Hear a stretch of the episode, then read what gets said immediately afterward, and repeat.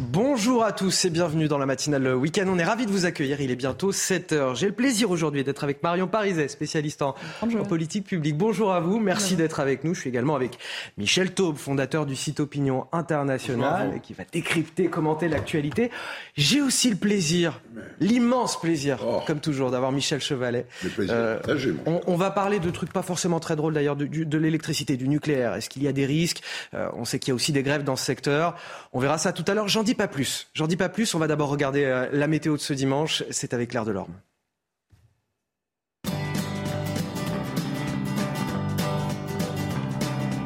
Vous regardez votre programme avec Picolinos.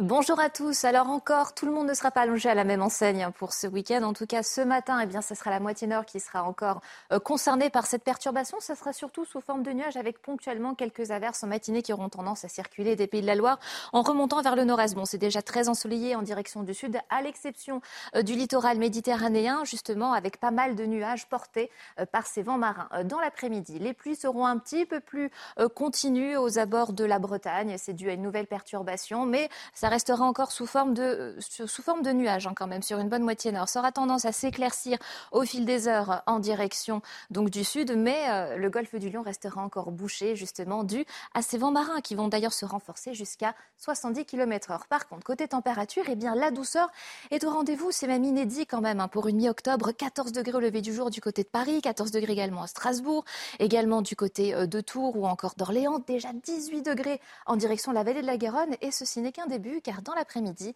eh bien, nous allons presque atteindre localement les 30 degrés euh, du côté de Bordeaux, 27 degrés là encore pour, euh, euh, pour Toulouse ou encore pour Perpignan, et même 17 degrés à Brest. Vous l'aurez compris, nous sommes très largement au-dessus des normales de saison.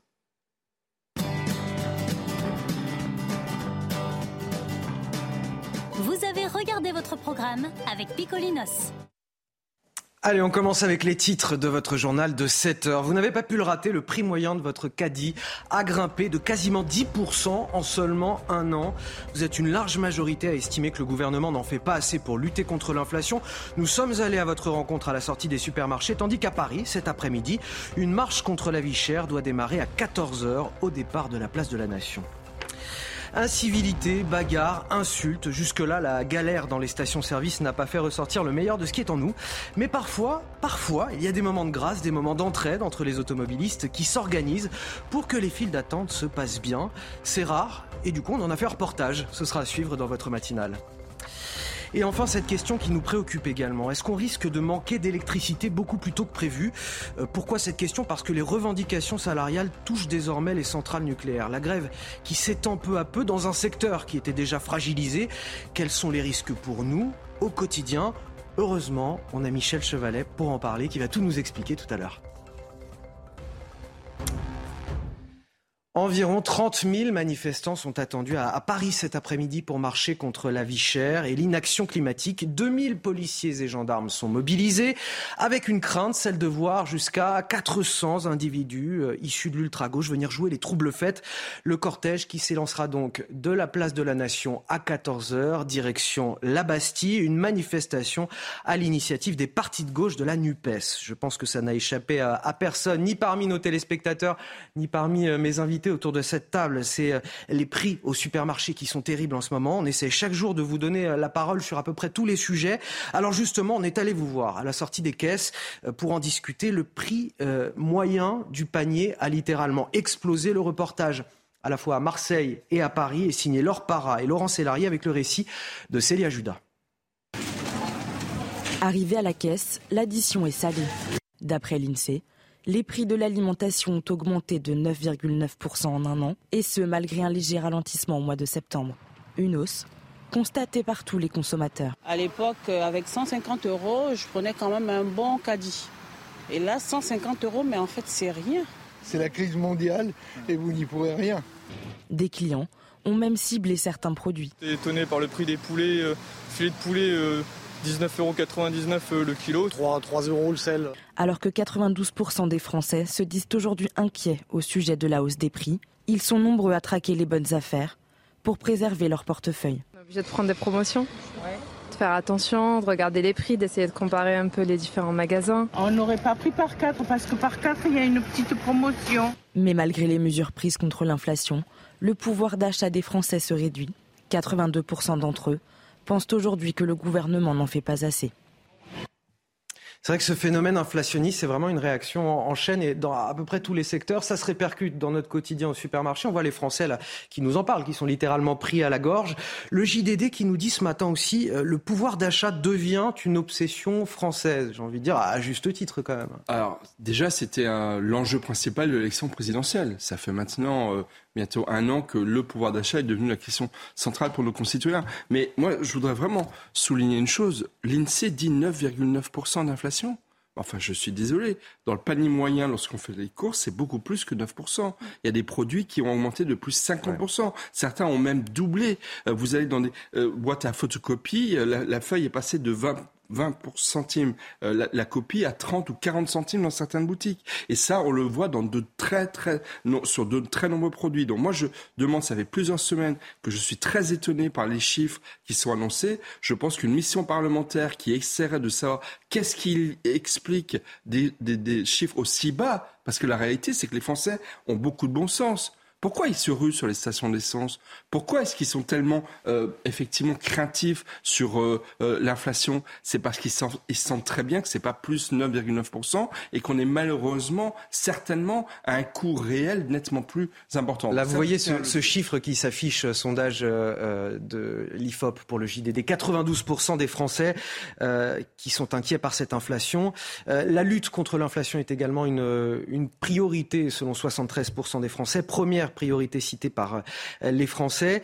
Et évidemment, dans tout ça, un gouvernement qui est sous pression, puisque euh, là aussi, dans le JDD, on nous dit 82% des Français estiment que le gouvernement n'en fait pas assez là-dessus. C'est vrai qu'on avait vu les lois, les, le pouvoir d'achat cet été qui avait fait l'objet d'un certain consensus euh, pour essayer d'améliorer en tout cas les, les capacités des Français. Mais bien sûr, oh, malgré la parenthèse qu'on a eue, c'est loin d'être suffisant comparé à l'ampleur des, des, augmentations. Et là, on, on voit aussi qu'on a un gouvernement qui, comme l'a souvent été le gouvernement français, est un peu à contretemps euh, en termes politiques. C'est-à-dire qu'aujourd'hui, on est sur une politique qui est plus une politique euh, de la demande finalement, en venant aider les citoyens à pouvoir payer, euh, à pouvoir finir leur fin de mois avec des chèques, avec des aides avec une baisse du prix de l'essence, avec les aides qui ont été accordées dans différents domaines.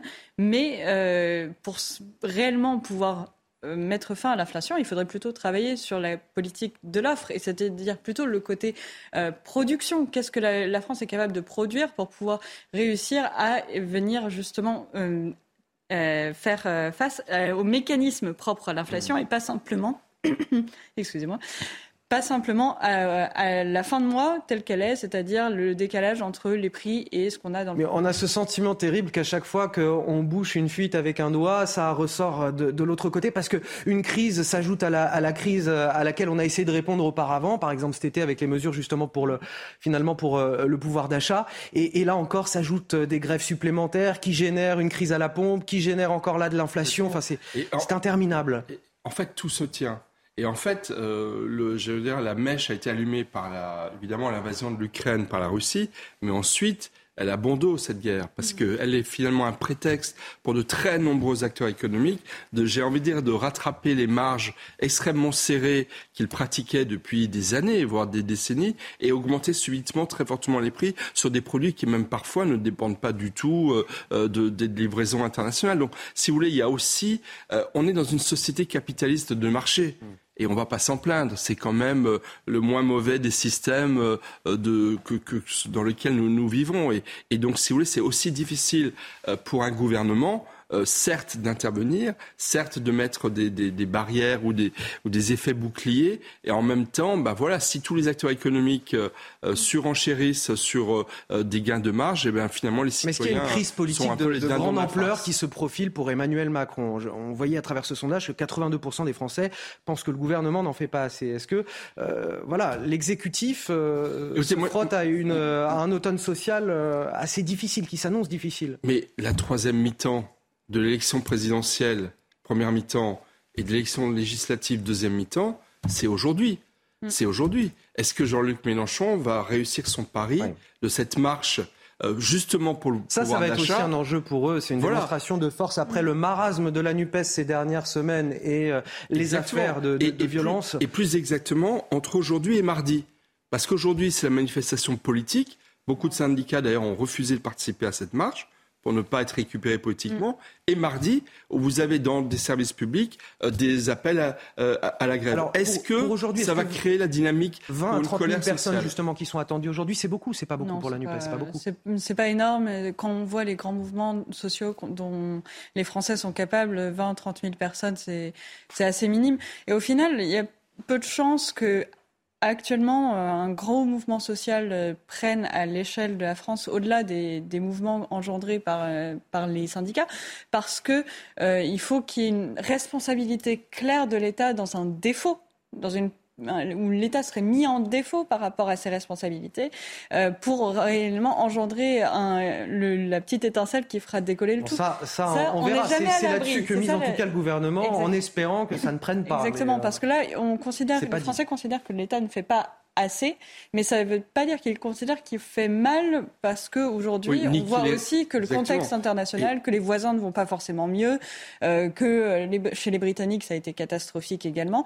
Et donc, tant qu'il n'y a pas ce petit, euh, cette petite étincelle qui peut être liée à plein de choses, qui peut être liée notamment à des questions d'inégalité de traitement entre les territoires. Ça avait été le cas lorsque, sur la question des gilets jaunes, c'était une perception en fait d'un décalage entre euh, une vision euh, centrée euh, parisienne et, finalement des territoires qui ont besoin de vivre, qui ont besoin de leur voiture, qui ont besoin de et, et, juste pour rebondir sur ce que dit Madame Pariset, en revanche, là où le gouvernement est responsable, mm. c'est sur son projet de réforme des retraites. Et là, en janvier-février, il pourrait y avoir des manifestations très violentes et très fortes, comme il y en avait eu juste avant la crise Covid, parce que là, c'est le gouvernement qui est responsable. Mais je suis d'accord avec vous, les Français ne considèrent pas que c'est Macron qui est responsable de l'inflation. Et à ce titre, je pense que Mélenchon va avoir du mal à. On, va revenir, euh, si, si, vous le voulez bien, à, nos crises immédiates. On a pour l'instant 27% des stations-service qui sont toujours en difficulté euh, en France. Ça a diminué un tout petit peu, même s'il y a des disparités territoriales. En, en Ile-de-France, par exemple, ça grimpe jusqu'à 40%. On l'a vu ces derniers jours dans nos directs, dans nos reportages, ce sentiment d'exaspération, ça ne fait clairement pas ressortir le meilleur de ce qu'il y a en nous, mais parfois, on a aussi des surprises. Chez euh, certains pompistes, la solidarité s'organise directement entre automobilistes pour se faciliter la vie. C'est assez rare pour être souligné. Alors on en a même fait un reportage. Il est signé Quentin Bérichel, Quentin Gribel, pardon, Maureen Vidal et Olivier Gangloff. Plus de 4 heures d'attente pour faire le plein dans cette station essence. Alors forcément, certains automobilistes ont prévu de quoi se divertir. L'île Figaro, on a profité pour pique-niquer dans la voiture, donc on n'a quand même pas trop perdu notre temps, on va dire. Et puis ça se fait dans la bonne humeur. Je trouve que les gens sont plutôt gentils. D'autres, comme cet homme, organisent comme ils le peuvent la file d'attente pour éviter tout problème et laisser un maximum de place sur la route. On régule, on régule. Et puisqu'on ne peut pas être au four et au moulin. le boss qui s'occupe de ma voiture. C'est quoi alors Il avance avec ma voiture à chaque fois. Alors qu'ils sont des dizaines à attendre leur tour, le terminal de paiement par carte bancaire cesse de fonctionner mais pas de quoi remettre en question l'esprit de solidarité. Il y a un monsieur là, qui est à ma droite là, qui m'avait laissé ses clés de voiture pour que pendant ce temps-là, il puisse aller euh, chercher du cash. Et moi, j'ai géré sa voiture, je l'ai avancé dans la file pour pas qu'il perde sa place. Voilà. Hier, 27,3% des stations-service françaises étaient encore en difficulté. Ces tensions devraient durer encore quelques jours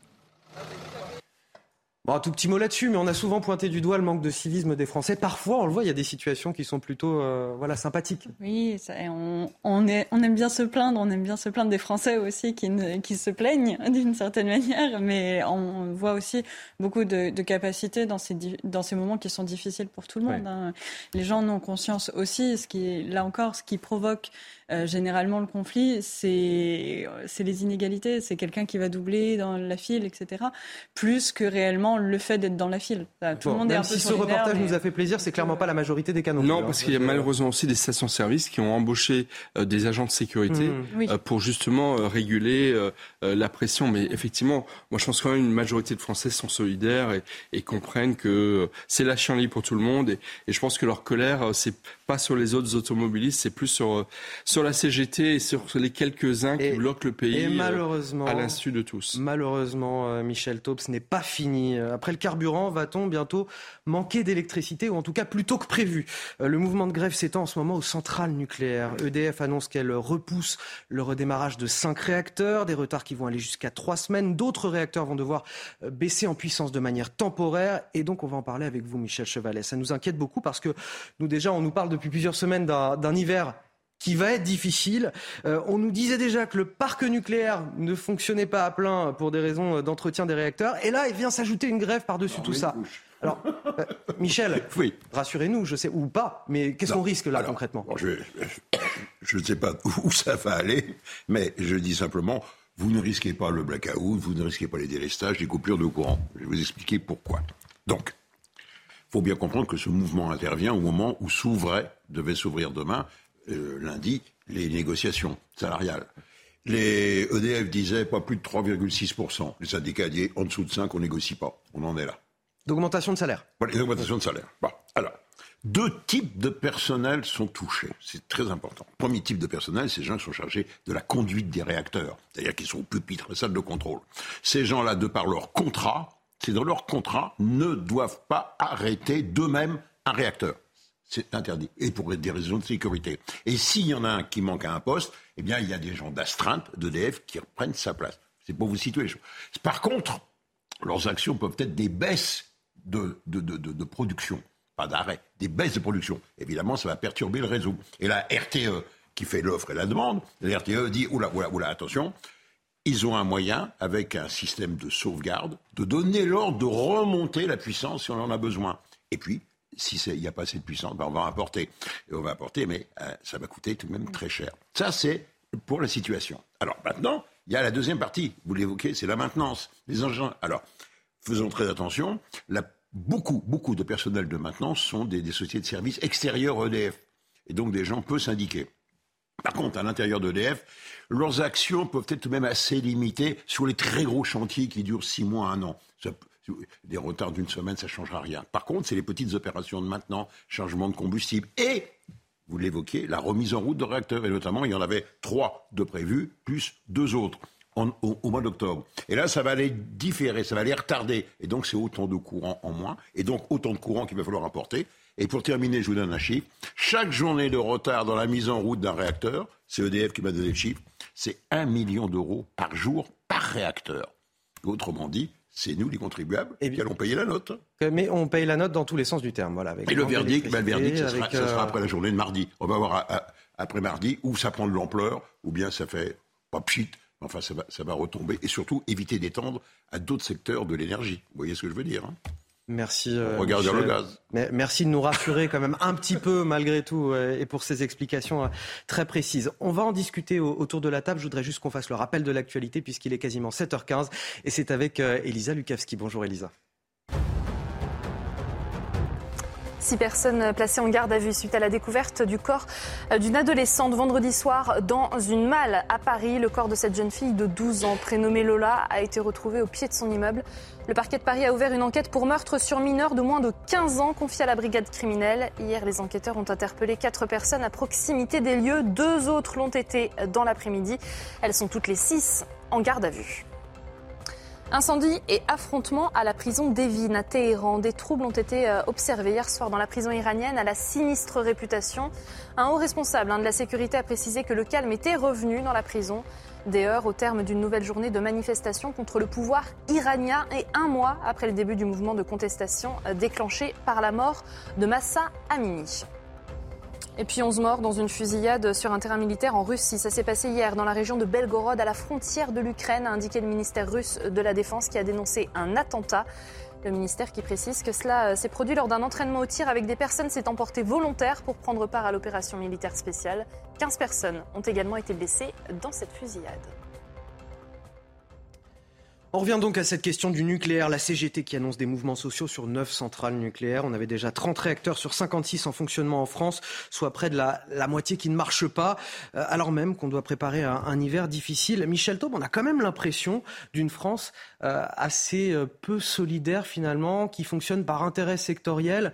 Et je trouve que c'est un peu dur, avec les explications qu'on vient d'entendre de Michel Chevalet, c'est un peu dur d'entendre tout ça pour les Français. C'est-à-dire que les difficultés qui s'amoncellent, difficultés sur difficultés, et c'est toujours les mêmes qui paient à la fin. Mais ce qui choque beaucoup les Français, c'est que vous avez quelques centaines de salariés de l'entreprise la plus prospère en France qui ont un quand même un bon salaire par rapport à d'autres secteurs d'activité qui se mettent en grève et qui bloquent l'ensemble du pays. Donc ça, il y a un côté quand même, euh, ils, sont, à mon avis, légitimes à demander une augmentation de salaire puisque l'entreprise dans laquelle ils travaillent gagne beaucoup d'argent. Je ne dis pas ça. Ce que je dis en revanche, c'est que c'est quand même fort de café que les salariés plutôt bien protégés, plutôt bien payés, euh, soient capables de, mettre, euh, de bloquer tout un pays. Et puis, il y a une deuxième chose qui, moi, me paraît important. Tous les droits sont fondamentaux. Le droit de grève, il est fondamental il est universel, mais il ne peut pas être illimité.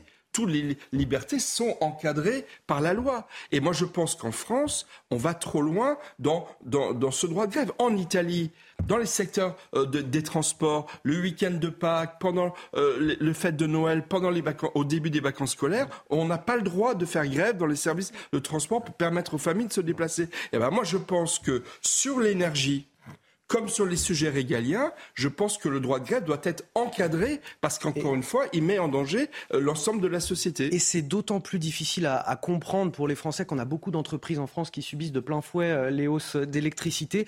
Et on ne parle pas des grosses entreprises, on parle des PME avec des artisans. Euh, c'est vraiment le tissu de notre économie. La semaine dernière, on évoquait notamment sur ce plateau les difficultés des boulangeries, par exemple, contraintes de gonfler les prix ou de mettre la clé sous la porte. Autre illustration qu'on vous propose ce matin, puis je vous donne la parole juste après c'est celle d'une menuiserie artisanale en Gironde qui a vu sa facture d'électricité multipliée par 8.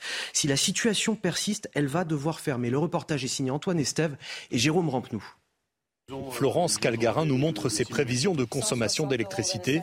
Entre le mois de septembre et le mois de novembre, sa facture augmente de 700%. On est passé de 8 000 euros à 58 000 et des poussières. Enfin, on a arrondi à 60 000, mais voilà la, la proposition commerciale. Cette menuiserie artisanale emploie 16 personnes. Les propriétaires ont bien tenté de renégocier le prix de l'électricité avec les fournisseurs, mais en vain peu de solutions s'offrent à eux. Soit je mets des gens à pédaler pour avoir l'électricité, soit ben, on est en train d'étudier de mettre un groupe électrogène au gasoil, parce que ça reviendra peut-être moins cher, donc euh, on parle d'écologie, je ne sais pas. Dans ces ateliers, les machines-outils indispensables sont très gourmandes en électricité. C'est un petit peu rentré dans les, dans les mœurs de faire attention un petit peu à notre consommation. on ne peut pas se permettre d'arrêter les machines parce qu'il faut payer l'électricité, oui, bien sûr. Les affaires se portent bien, mais ici tout le monde s'inquiète pour l'avenir. Les dépenses en électricité vont bientôt représenter plus de la moitié de la marge de l'entreprise. Dans 15 jours, 3 semaines, il faut qu'on ait signé, autrement on n'a plus d'électricité. Donc euh, on va au chômage technique alors qu'on on a le carnet de commande de plein. ça nous paraît énorme, c'est la folie pour nous, on ne sait plus quoi faire. Les PME attendent beaucoup du gouvernement. Elles espèrent obtenir, comme pour les particuliers, un bouclier tarifaire sur l'électricité avant la fin de l'année. Marion Pariset, 700% d'augmentation pour une PME, le recours peut-être à un groupe électrogène qui fonctionne au diesel, donc on marche vraiment sur la tête. Est-ce que euh, les centrales syndicales devraient aussi penser à ces gens-là quand elles lancent des grèves? C'est toute la question. Au final, on a l'impression que les syndicats sont aujourd'hui en train de remplacer la, faiblesse de leur, euh, de leur tissu de, de syndiqués par un rapport de force brutal en, mettant, en prenant en otage la population, les entreprises, les indépendants qui, eux, n'ont pas les mêmes moyens déjà de mobilisation pour défendre des droits et des intérêts qui seraient les mêmes, parce que tous les employés pourraient vouloir euh, aussi euh, une augmentation qui soit à la hauteur de l'inflation. Et euh, derrière, ils n'ont pas les moyens non plus de trésorerie et d'investissement pour pouvoir compenser et pouvoir absorber ce choc-là. Donc c'est vraiment ça qui va créer aussi peut-être la rupture à force, parce que peut-être dans un, premier temps, euh, les, les, décalages entre l'augmentation, par exemple, du salaire du PDG euh, de Total a été euh, forcément provoquant et choquant pour une partie de la population, mais à long terme, je pense que les syndicats risquent de se mettre la population à dos très vite. Allez, tout autre sujet, la guerre en Ukraine avec euh, Harold Iman qui nous a rejoint sur ce plateau. Bonjour Harold. On apprend ce week-end que la France va former jusqu'à 2000 soldats ukrainiens sur son sol. C'est ce que nous explique euh, le ministre des Armées, Sébastien Lecornu, dans une interview au Parisien aujourd'hui en France. Il détaille aussi, ça c'est peut-être un peu plus rare, les livraisons d'armes envoyées à l'Ukraine.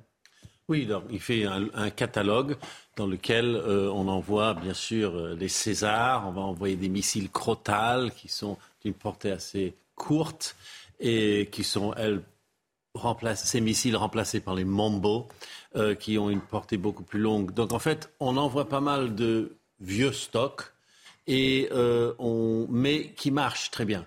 Et le César qu'on envoie, c'est un peu un César première génération, mais qui marche très bien et qui a à un moment donné bouché un trou sur le front ukrainien à un moment critique, il y a trois mois. Et puis ensuite, les HIMARS américains sont arrivés qui tirent plus loin. Mais c'est un peu la même idée comme euh, canon.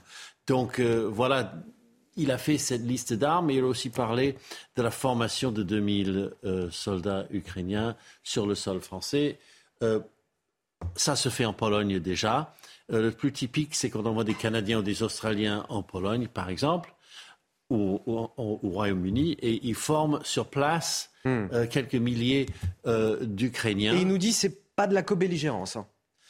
Alors, ce n'est pas de la co-belligérance. Euh, oui, c'est la co-belligérance n'est pas un concept fixe. Donc, vous pouvez être co-belligérant comme la Finlande avec le Troisième Reich, ça veut dire vous suivez, vous vous battez en parallèle avec, avec eux dans le même sens, ou bien ça peut vouloir dire vous amenez des armes tout simplement. C'est aussi Poutine de nous dire ce euh, Vladimir Poutine de nous dire ce qu'est la co-belligérance à ses yeux à lui, parce que nous, à nos yeux, ce n'est pas de la co-belligérance. Donc ce n'est pas un terme juridique. On y reviendra avec vous euh, dans le courant de cette matinale. Harold Iman, merci pour ces explications. Va-t-on vers un mardi noir? Quatre syndicats, parmi lesquels la CGT, appellent à une grève générale. Encore une embûche supplémentaire pour ceux qui iront euh, travailler ce mardi. Comment les Français appréhendent-ils cette journée? Écoutez votre réponse et on en parle avec mes invités autour de cette table juste après la pause. Je pense que les gens vont réussir à s'organiser comme toujours et, être résilients. On verra normalement, on espère que, que tout ira bien. S'il n'y a pas les transports en commun, ce sera les vélos. Voilà. 7h30 sur CNews. Bon réveil à tous. J'ai toujours le plaisir d'animer cette matinale avec mes, à mes côtés pour analyser, décrypter l'actualité. Marion Pariset et Michel Taube. Elisa Lukavski également nous a rejoint. Les titres de votre journal de 7h30. Transport, école, énergie, quatre syndicats, parmi lesquels la CGT nous promettent un mardi noir. Ils appellent à une grève générale pour les salaires. La France est-elle au bord de l'embrasement social? À quoi faut-il s'attendre? On fera justement le point dès le début de ce journal avec vous, Elisa. Le débat ensuite avec mes invités. On manque déjà de carburant, d'électricité, de gaz. Nous ne sommes qu'au début des réjouissances. Et si demain nous manquions aussi de produits frais au supermarché, de médicaments, la grève dans les raffineries pourrait porter un coup à la chaîne logistique du froid. Ce matin sur CNews, les professionnels du transport frigorifique sonnent l'alerte. Nous les entendrons dans un instant. Nous reviendrons enfin sur ce drame, le corps d'une jeune fille de 12 ans retrouvée dans une malle au, pied de l'immeuble dans lequel elle vivait avec ses parents. Découverte macabre dans le 19e arrondissement de Paris. Six personnes ont été interpellées dans cette affaire qui n'a pour l'heure aucun mobile apparent. Vous avez apprécié la pénurie de carburant, vous la savourez encore. Vous n'aurez bientôt plus ni train, ni métro, ni école pour vos enfants. La France fait face à une menace de grève générale ce mardi. Un mardi noir à l'appel de quatre syndicats, la CGT, Force ouvrière, FSU et Solidaire. Elisa Lukavski, on en parle avec vous. De nombreux secteurs pourraient être impactés.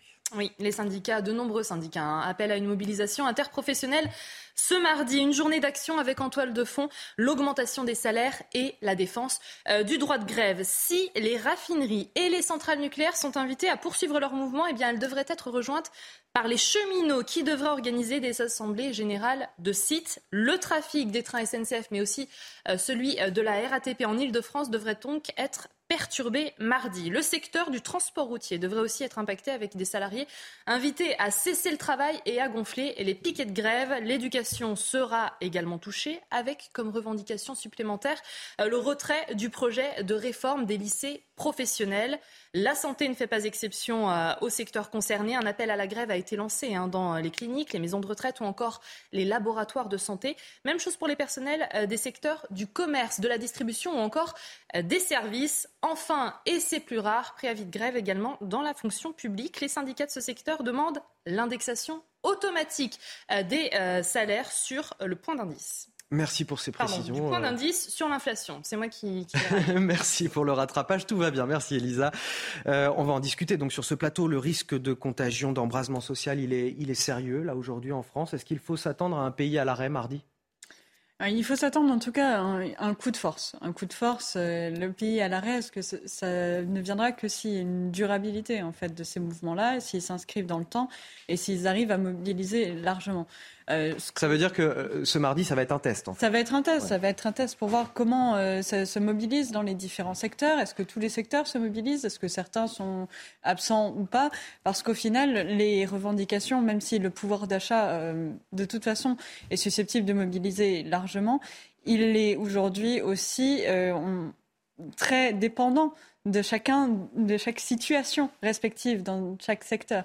Et là, ça va poser aussi des difficultés pour voir euh, en effet est-ce qu'on a certains secteurs qui continuent à fonctionner malgré tout et qui finalement ne sont pas trop touchés. Et dans ce cas-là, peut-être que ce mouvement va assez vite s'essouffler si, euh, si même il perdure au-delà de, cette date clé. On est sur un, coup de force. Hein. Michel Taube. Moi, je pense qu'il y a une grande colère sociale dans notre pays. Et les problèmes de pouvoir d'achat euh, ravivent cette colère sociale. Euh, et donc, effectivement, on sent bien qu'il y a un climat qui est délétère. Après, je pense que ce qui se passe aujourd'hui avec la marche euh, à Nation à Paris et mardi dans toute la France avec des grèves alors on le rappelle, hein, le rassemblement cet après-midi, il est politique. Oui, complètement. Il est lancé par la NUPES. Oui, et celui de mardi est syndical. Mais je fais le lien. Pourquoi? Parce que d'un côté, vous avez la NUPES, et de l'autre, c'est qui qui organise les, les, grèves mardi? C'est la CGT principalement. Hmm. C'est la CGT. Et en fait, ce qui se passe, c'est que précisément, je pense que ce qu'on a là pendant deux, trois jours, c'est un tour de chauffe. C'est n'est hmm. pas un test, c'est un tour de chauffe. C'est-à-dire, c'est l'acte 1 d'une tentative par la CGT, par euh, les insoumis au niveau politique, effectivement, de euh, d'allumer la mèche et de provoquer effectivement un blocage de tout le pays. Et il y a pour cela aussi une raison politique. C'est qu'à la CGT, il y a un enjeu majeur, c'est que le 8 décembre prochain, il y a les élections interprofessionnelles euh, où la, CGT joue très très gros, parce que la réalité c'est que la CGT est en perte de vitesse. Et donc il y a une radicalisation aujourd'hui de la CGT parce qu'elle est en perte de vitesse. Et donc si vous voulez, pour les élections du 8 décembre dans l'ensemble de la fonction publique. 5 millions et demi de Français qui sont appelés à voter pour, élire leurs représentants syndicaux. Et la succession de Martinez, qui ne se représentera pas en avril prochain euh, euh, euh, à la tête de la CGT, il y a un enjeu également de ce côté-là. Donc effectivement, je pense que ce qui se joue là, je ne pense pas qu'il y aura un blocage du pays dès mardi, mercredi, jeudi. Mais en revanche, c'est un tour de chauffe pour tenter d'annoncer dans les semaines qui viennent de nouveaux rendez-vous sociaux dans le but, encore une fois, avec aussi en point d'orgue la réforme des retraites qui, elle, à mon avis, pourrait amener, si Emmanuel Macron s'entête à vouloir euh, la faire passer rapidement, en janvier-février, de nouveau euh, un épisode social très très chaud. Vous avez le sentiment, là, Marion Pariset, qu'on est le, euh, finalement otage d'une lutte entre puissances syndicales, finalement ou? On l'est un petit peu, surtout que autant les gens pouvaient comprendre euh, dans le cas initial sur les raffineries, euh, parce qu'il y avait euh, ce qui peut être considéré comme des super profits, donc il y avait cette dimension. Oui, c'est ça, ces fameux 10 milliards, 10,6 milliards d'euros de bénéfices or là, pour les. On voit la totalité des, des, secteurs qui entendent se mobiliser. On a plein de secteurs qui ne sont pas des secteurs où aujourd'hui il y a eu clairement des super profits. donc on n'a pas cette même, cette même fibre de rééquilibrage, de lutte contre les inégalités qui, qui touche beaucoup aussi les Français, parce que pour le coup, ça, ça mobilise largement. Euh, donc derrière, en effet, euh, il risque d'y avoir plutôt cet effet-là, cet effet politique. Et euh, pour la NUPES, c'est encore plus flagrant, puisqu'ils l'avaient déjà annoncé dès les législatives. Hein. Ils avaient marqué le ton avec les législatives en voulant faire un coup de force, là, une prise en otage pour imposer Jean-Luc Mélenchon comme Premier ministre. Ça n'a pas marché. Ils ont, dès le, le lendemain des élections législatives, annoncé qu'ils se feraient euh, leur opposition, leur opposition qui est une opposition politique, qui est une opposition parlementaire, en fait, elle ne se limite pas au Parlement et elle entend très bien euh, mobiliser la rue pour faire pression. Et c'est là ce qu'on constate aussi aujourd'hui. 27% des stations-service qui sont en difficulté au niveau national. En Ile-de-France, ça grimpe désormais à 40%. Et parmi les conséquences de cette pénurie de carburant, il y a celui d'une désorganisation de la chaîne logistique du froid. Les camions frigorifiques, euh, aujourd'hui, ne sont pas considérés comme prioritaire à la pompe. Les transporteurs sonnent l'alerte. Si la situation perdure, il pourrait y avoir un risque pour le secteur de l'alimentation et puis un risque sanitaire aussi, puisque ces camions acheminent également les médicaments et les vaccins pour les Français les plus fragiles. Les explications avec Inès Alicane. À la pompe, Les files d'attente s'allongent, mais les camions frigorifiques ne sont pas considérés comme prioritaires. Problème, ces poids lourds nécessitent aussi du gasoil non routier pour faire fonctionner leur groupe frigorifique. Nos camions ont la particularité d'avoir deux moteurs un pour la traction du camion et l'autre pour la production de froid. Et euh, donc on a deux carburants, du gasoil et du GNR, du gasoil non routier. Euh, et même si on avait du gasoil pour rouler, si nous n'avions pas de GNR pour produire le froid, ben nous ne pourrions pas risquer la santé euh, de nos concitoyens en, en ne préservant pas une chaîne du froid irréprochable. Une problématique qui pourrait impacter la livraison dans la grande distribution, mais aussi dans les pharmacies, où l'inquiétude grandit et fait craindre un retard de la prise en charge des vaccins et des médicaments. Cette pénurie, c'est pas demain qu'elle va arriver, elle est déjà là. La grève et les problèmes que l'on a d'un point de vue euh, de l'essence ne font qu'aggraver ça. Et si les pharmaciens, je le répète, se mobilisent avec la pétition que nous avons mise en place pour l'accès aux médicaments, c'est parce que l'accès aux médicaments est en danger déjà aujourd'hui et ça va encore s'aggraver si on ne fait rien. Si la situation ne connaît pas d'amélioration, les professionnels craignent des pénuries dans les jours à venir. Ah, vous avez entendu Michel Taub, ce que nous disent pharmaciens. Cette grève, elle aggrave un problème finalement qui est déjà là. Le manque de médicaments, il se fait sentir parce qu'il faut relocaliser la production euh, plutôt que de produire en Chine. je vous donne l'intégralité de l'interview que j'ai pu écouter par ailleurs et qui n'est pas dans ce reportage justement. Oui, c'est vraiment très intéressant. Les médicaments, c'est vraiment le symbole de, dysfonctionnement structurel. C'est-à-dire qu'on a, on, s'est complètement, euh, on a délaissé la production de médicaments en France et on les fait importer d'Inde pour la plupart, de, Chine, mais beaucoup d'Inde. Résultat, aujourd'hui, il y a des dysfonctionnements tels que ça fait maintenant plusieurs semaines qu'il y a des pénuries de médicaments dans les pharmacies. Et là, avec la grève euh, et le blocage euh, des, raffineries, il y a une accélération de la pénurie. Et ça s'appelle comment? Ça s'appelle mise en danger de la vie d'autrui, parce qu'il y a des personnes qui ont besoin de médicaments tous les jours. Il y a, euh, mardi prochain, c'est le démarrage de la campagne de vaccination des personnes vulnérables dans toute la France.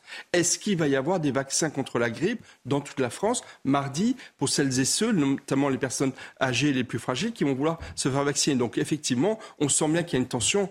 Et franchement, quel énorme raté en matière d'intendance et de logistique de la part des autorités mm. qui auraient quand même pu organiser pour euh, les, les, professions les plus à risque ou les plus sensibles, euh, notamment les soignants, euh, une, chaîne de, livraison constante en essence pour pouvoir éviter. Euh, c'est fait de manière sporadique dans certaines stations, il faut le savoir, il faut les trouver. C'est assez, euh, voilà, c'est pas systématique.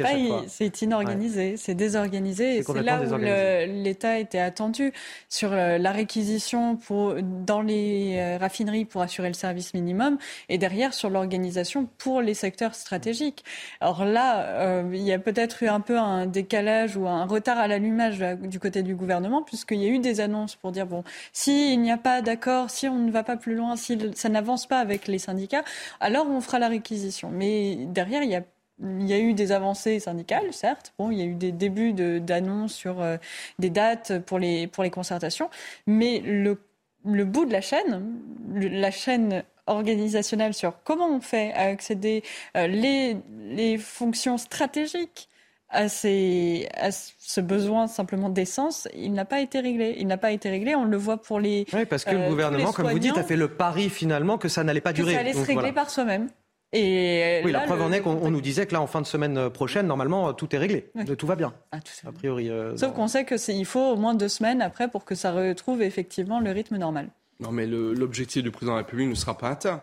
Et il a pris un risque énorme en, euh, la semaine dernière en disant qu'une semaine, les problèmes seraient réglés. La réalité, tous les Français savent très bien que ce ne sera pas le cas. Et de ce côté-là, euh, le maître des horloges, il faut qu'il révise euh, son sens des, horloges parce que là, il y, a, eu, à mon avis, une une erreur politique commise. on aura en tout cas un début de réponse à, tout ça dans le courant de la semaine et cet après-midi avec euh, la marche organisée par la NUPES et puis mardi avec euh, la mobilisation syndicale. On, verra ce qu'il en, en, sera à ce moment-là. On en vient à cette affaire euh, macabre dans le 19e arrondissement de la capitale. Lola, une enfant de seulement 12 ans, a été retrouvée morte, asphyxiée ce vendredi dans une malle près de chez elle. Six personnes ont été placées en garde à vue, dont trois personnes interpellées juste à proximité des lieux, ainsi qu'une femme arrêtée à Bois-Colombes le lendemain.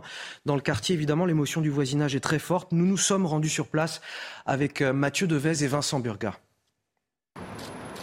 Un bouquet de fleurs accompagné de quelques mots. Premier hommage rendu à Lola, jeune fille de 12 ans retrouvée morte ce vendredi. Son corps sans vie a été découvert aux alentours de 23 heures dans une malle déposée à proximité de son domicile. L'adolescente était ligotée avec des plaies à la gorge. Cette agente d'entretien l'a connue à l'école primaire. Elle se souvient. C'était une petite fille euh, très jolie déjà, très polie et très timide. Donc après, on peut évoluer avec euh, l'adolescence, mais euh, je ne comprends pas pourquoi on ait fait un acte aussi odieux sur cette petite fille. Au lendemain du drame, les riverains se succèdent devant l'immeuble où Lola résidait. L'émotion est palpable. Ça peut arriver à tout le monde. Ma fille, a 15 ans. Elle vient de l'école.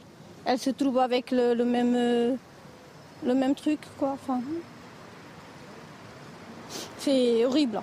C'est, je me mets à la place de papa et la maman, que je connais très bien. C'est, il n'y a pas de mots. Il n'y a pas de. Il a pas que ce problème-là, mais la pauvreté, euh, c'est un quartier qui est assez négligé et euh, c'est l'insécurité totale. Selon des sources policières, Lola est bien rentrée chez elle vendredi après avoir quitté le collège vers 15h.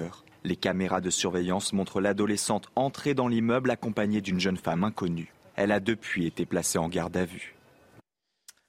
Dans l'actualité de ce dimanche, cette tribune ce matin dans le JDD, notre laïcité doit être gravée dans le marbre. C'est l'intitulé de cette tribune, co-signée par Frédéric Thierry, avocat au Conseil d'État et à la Cour de cassation, et par Michel Taube, qui est avec moi sur ce plateau. Ça tombe bien. Euh, Michel, selon vous, il y a urgence à, réviser la Constitution pour protéger la laïcité, parce que la loi de 1905 ne suffit pas face, au, communautarisme, finalement, à l'intégrisme religieux. Euh, vous posez dans cette tribune d'ailleurs un diagnostic très intéressant. Expliquez-nous concrètement pourquoi c'est nécessaire. C'est nécessaire parce que tous les jours, il y a des atteintes à la laïcité en France. En, tous les téléspectateurs le, le, savent bien, dans les écoles où vous avez de, plus on en parle de femmes voilées qui viennent. Euh, il y, a, y, a, des imams qui prêchent euh, l'inégalité entre les, les, femmes et les hommes. Vous avez tous les jours des atteintes à la laïcité. Et dans la Constitution, il y a juste un adjectif. Article 1, la France est une république indivisible, laïque, euh, démocratique et sociale. Et en fait, les juges, lorsqu'il y a des affaires qui sont portées devant eux, ne savent pas quoi faire. Ils ont envie à la fois de, condamner des personnes qui violent la laïcité et en même temps, ils n'ont pas les instruments juridiques. Ils n'ont pas les outils juridiques pour et répondre même les lois qui s'accumulent, notamment la dernière loi euh, Darmanin-Macron qui a mis en place le référé euh, laïcité, par exemple, euh, qui avait servi à expulser l'imam Iqiyoussen eh ben, tribunal administratif a cassé la décision et aujourd'hui, il court toujours. Donc, si vous voulez, il faut passer à la vitesse supérieure. Il faut adresser aux jeunes et aux adversaires de la laïcité un message politique très fort. La laïcité, c'est pas qu'un adjectif c'est pas qu'un principe, c'est un, c'est un bloc juridique avec des droits et des obligations qu'il faut faire respecter. Et la meilleure manière de le faire, c'est de l'inscrire dans la Constitution et Alors, de dire vous allez nous donner les, deux solutions que vous proposez, enfin l'article, les articles que vous proposez pour la modification de la Constitution. Je voudrais d'abord qu'on fasse un rappel de l'actualité avec Elisa Lukavski. On y revient juste après. La marche contre la vie chère et l'inaction climatique se déroule cet après-midi à Paris. Une action organisée par la gauche unie hein, dans la NUPES qui défilera avec des associations et certaines fédérations syndicales. Une marche qui survient en pleine grève dans les raffineries de Total Energy. C'est Jean-Luc Mélenchon hein, qui avait lancé cette idée euh, de marche dès juillet. 30 000 manifestants euh, sont attendus par les services de police. Le parti euh, communiste réuni pour sacrer à nouveau euh, Xi Jinping. Le président chinois a ouvert aujourd'hui le congrès du Parti communiste dont les quelques 2300 délégués devraient, sauf surprise, lui confier euh, dans une semaine un troisième mandat historique à la tête du pays. Ce nouveau sacre devrait avoir lieu le 23 octobre. Arrivé sous un tonnerre d'applaudissements, Xi Jinping, 69 ans, va d'abord dresser le bilan des cinq dernières années et livrer sa feuille de route des cinq prochaines. Et puis du foot avec la suite de la 11e journée de Ligue 1 hier et le match nul et sans but de Lorient face à Reims, face à des Rémois réduits à 10 dès la mi-temps, puis à 9 en toute fin de match. Les Bretons n'ont jamais réussi hein, à trouver la clé. Reims qui totalise 7 cartons rouges sur ses 8 dernières rencontres. Lorient manque l'occasion de prendre la première place provisoire du classement, place qu'occupe le PSG qui reçoit son dauphin ce soir, l'OM. Notre laïcité doit être gravée dans le marbre. C'est le titre de cette tribune que vous co-signez, Michel Taube, aujourd'hui dans le, JDD.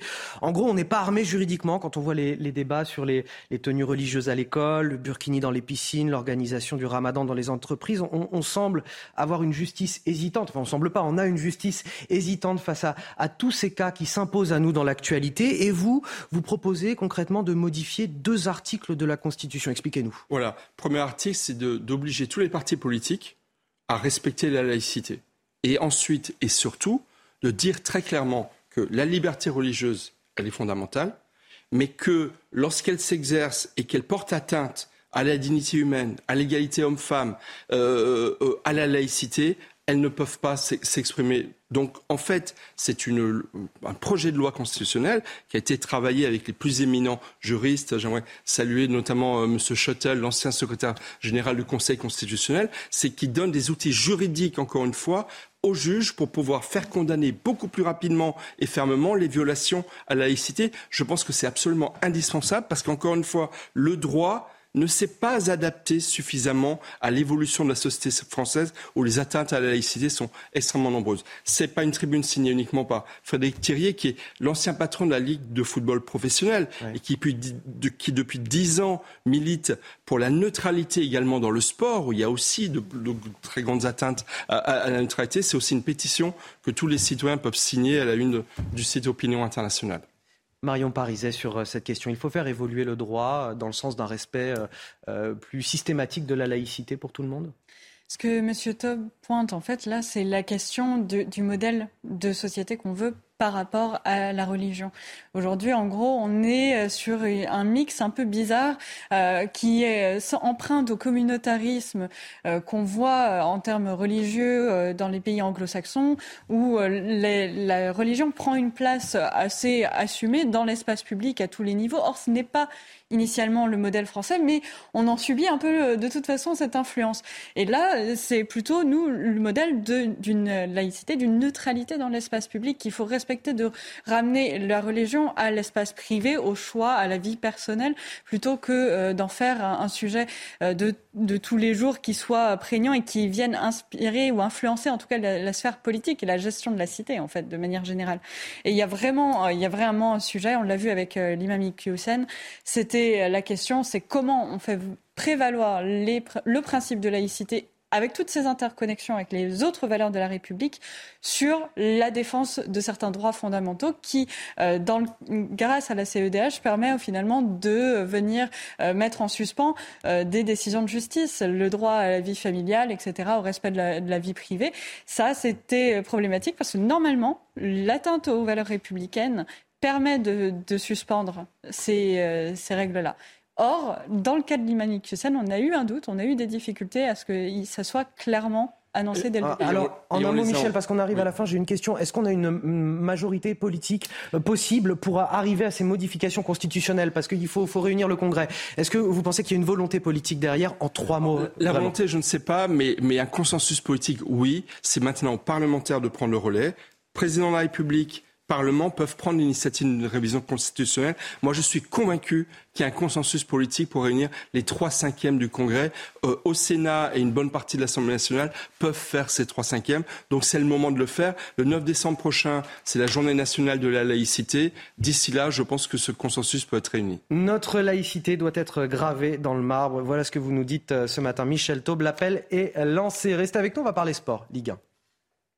Regardez CNews Chronique Sport avec Colissimo Facilité, la solution d'affranchissement en ligne dédiée aux professionnels pour simplifier les envois et suivi de colis. Lorient, de son côté, a calé le dauphin de Ligue 1, tenu en échec sur sa pelouse par Reims 0 à 0. La deuxième attaque ex aequo du championnat est restée muette après la perte sur blessure de son meilleur buteur, Terem Mofi, touché à la cheville droite sur cette réception et sorti à la 24e minute. Et même 11 contre 10 durant toute la seconde période. Lorient, qu'on a vu avec Boisgard, n'a pas trouvé la faille. C'est le premier accro pour les Lorientais qui est resté sur 6 victoires de rang, leur meilleure série dans l'élite. C'était CNews Chronique Sport avec Colissimo Facilité, la solution d'affranchissement en ligne dédiée aux professionnels pour simplifier les envois et suivi de colis. Restez avec nous sur CNews. La matinale week-end se poursuit à 8h. Le temps pour moi de remercier Marion Pariset et Michel Taube d'avoir participé à cette première partie d'émission. On parlera du manque d'électricité qui risque de se faire sentir dans quelques semaines, dans quelques mois, notamment euh, à cause des grèves qui agitent les centrales nucléaires en, en, ce moment. On en parle avec euh, Michel Chevalet, notre spécialiste des questions scientifiques sur ce plateau. A tout de suite. Bonjour à tous. Toujours une France coupée en deux avec davantage de soleil au sud et toujours ce temps perturbé pour la moitié nord. Donc des grisailles ponctuées de quelques averses qui auront tendance à circuler en matinée des pays de la Loire en remontant vers le quart nord-est et surtout le littoral méditerranéen qui lui sera contrarié euh, toute la journée avec beaucoup de nuages justement portés euh, par ces vents marins. Euh, dans l'après-midi, eh bien une nouvelle perturbation va à nouveau concerner la moitié nord du pays avec des pluies un petit peu plus continuelles à partir seulement de l'après-midi, même fin d'après-midi et toujours ce ciel hein, assez nébuleux euh, près du golfe du Lion jusqu'au niveau de la vallée du Rhône. Partout ailleurs, eh bien, les éclaircies seront davantage présentes, particulièrement en direction du sud-ouest, mais surtout aussi entre Corse et continent. Pour les températures, la douceur est bien présente au lever du jour, environ 15 euh, degrés à l'échelle du pays, donc 14 degrés à Paris, 14 degrés à Strasbourg, 14 degrés à Bordeaux, 18 degrés s'il vous plaît au lever du jour en direction de la vallée de la Garonne. Une chaleur, on peut dire que c'est de la chaleur pour une mi-octobre qui ne fera que de grimper puisqu'on va avoisiner cet après-midi les 30 degrés en direction de Bordeaux. Donc le sud-ouest, euh, il fera quand même encore de plus en plus chaud, 21 degrés à Paris, 18 degrés à Lille, la minimale qu'on observera du côté de Brest avec 17 degrés.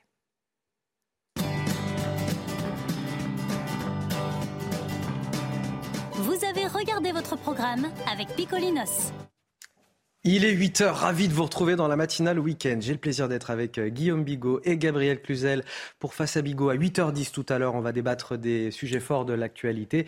Euh, tout d'abord, les titres de votre matinale sur CNews. Est-ce qu'on risque de manquer d'électricité beaucoup plus tôt que prévu cet hiver? Pourquoi cette question? Parce que les revendications salariales touchent désormais les centrales nucléaires. La grève s'étend peu à peu dans un secteur qui était déjà fragilisé.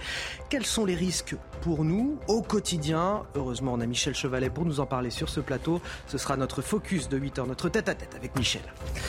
Vous n'avez pas pu le rater. Le prix moyen de votre caddie a, grimpé de quasiment 10% en seulement un an. Vous êtes une large majorité à estimer que le gouvernement n'en fait pas assez pour lutter contre l'inflation. Nous sommes allés à votre rencontre à la sortie des supermarchés pour en parler, tandis qu'à Paris, cet après-midi, une marche contre la vie chère doit démarrer à 14h au départ de la place de la Nation. Parlerons également de, ce drame, le corps d'une jeune fille de 12 ans retrouvée dans une malle au pied de l'immeuble dans lequel elle vivait avec ses parents. Découverte macabre dans le 19e arrondissement de Paris. Six personnes ont été interpellées dans cette affaire qui n'a pour l'heure aucun mobile apparent. Et donc après le carburant, euh, va-t-on bientôt manquer d'électricité euh, bien avant cet hiver? Le mouvement de grève s'étend en ce moment aux centrales nucléaires. EDF annonce qu'elle repousse le redémarrage de cinq réacteurs, des retards qui vont aller jusqu'à trois semaines. D'autres réacteurs vont devoir baisser en puissance de manière temporaire. Explication Quentin Griebel et ensuite on discute avec Michel Chevalet de tout ça. Elle est la plus puissante infrastructure nucléaire d'Europe de l'Ouest. Depuis jeudi, la centrale de Gravelines connaît un épisode de grève comme plusieurs autres sites français. Des mouvements sociaux dans une période cruciale d'après cette spécialiste. Le système est très tendu. On est vraiment euh, déjà à la limite dans la mesure où on a, euh, même avant ces, euh, ces, mouvements, on tablait quand même sur les importations d'électricité des pays voisins pour pouvoir passer l'hiver. 25 réacteurs sont actuellement à l'arrêt dans le pays pour maintenant sous problème de corrosion. Cinq auraient dû être redémarrés, des mises en fonction retardées à cause des grèves, mais la France ne risque pas pour autant une coupure générale. Une production minimum de la puissance de deux réacteurs doit légalement être maintenue toute l'année. Sous cette limite, la France devra importer. Euh, la France est l'un des pays les plus interconnectés euh, d'Europe et donc ça sera d'autant de possibilités d'importer. Espagne, Italie, euh, et Autriche et Suisse, en plus de, de l'Allemagne. La CGT a indiqué vendredi soir qu'elle allait signer en début de semaine prochaine l'accord de branche négocié avec le patronat, un signe positif pour une potentielle sortie de crise. Michel Chevalet, c'est quand même difficile à entendre pour beaucoup de Français. On a déjà beaucoup de complications avec le carburant, l'inflation des prix au supermarché, on voit avec euh, le panier moyen des Français, et puis désormais l'électricité qui pourrait venir à manquer euh, bien avant euh, cet hiver. Qu'est-ce qui se passe concrètement dans les centrales nucléaires là? bah, Attendez, c'est dans, la logique. Il nous dira mieux que moi. Ah c'est dans la logique, mais, bah, bah, c'est difficilement entendable. on est dans un processus inflationniste, vous voyez bien.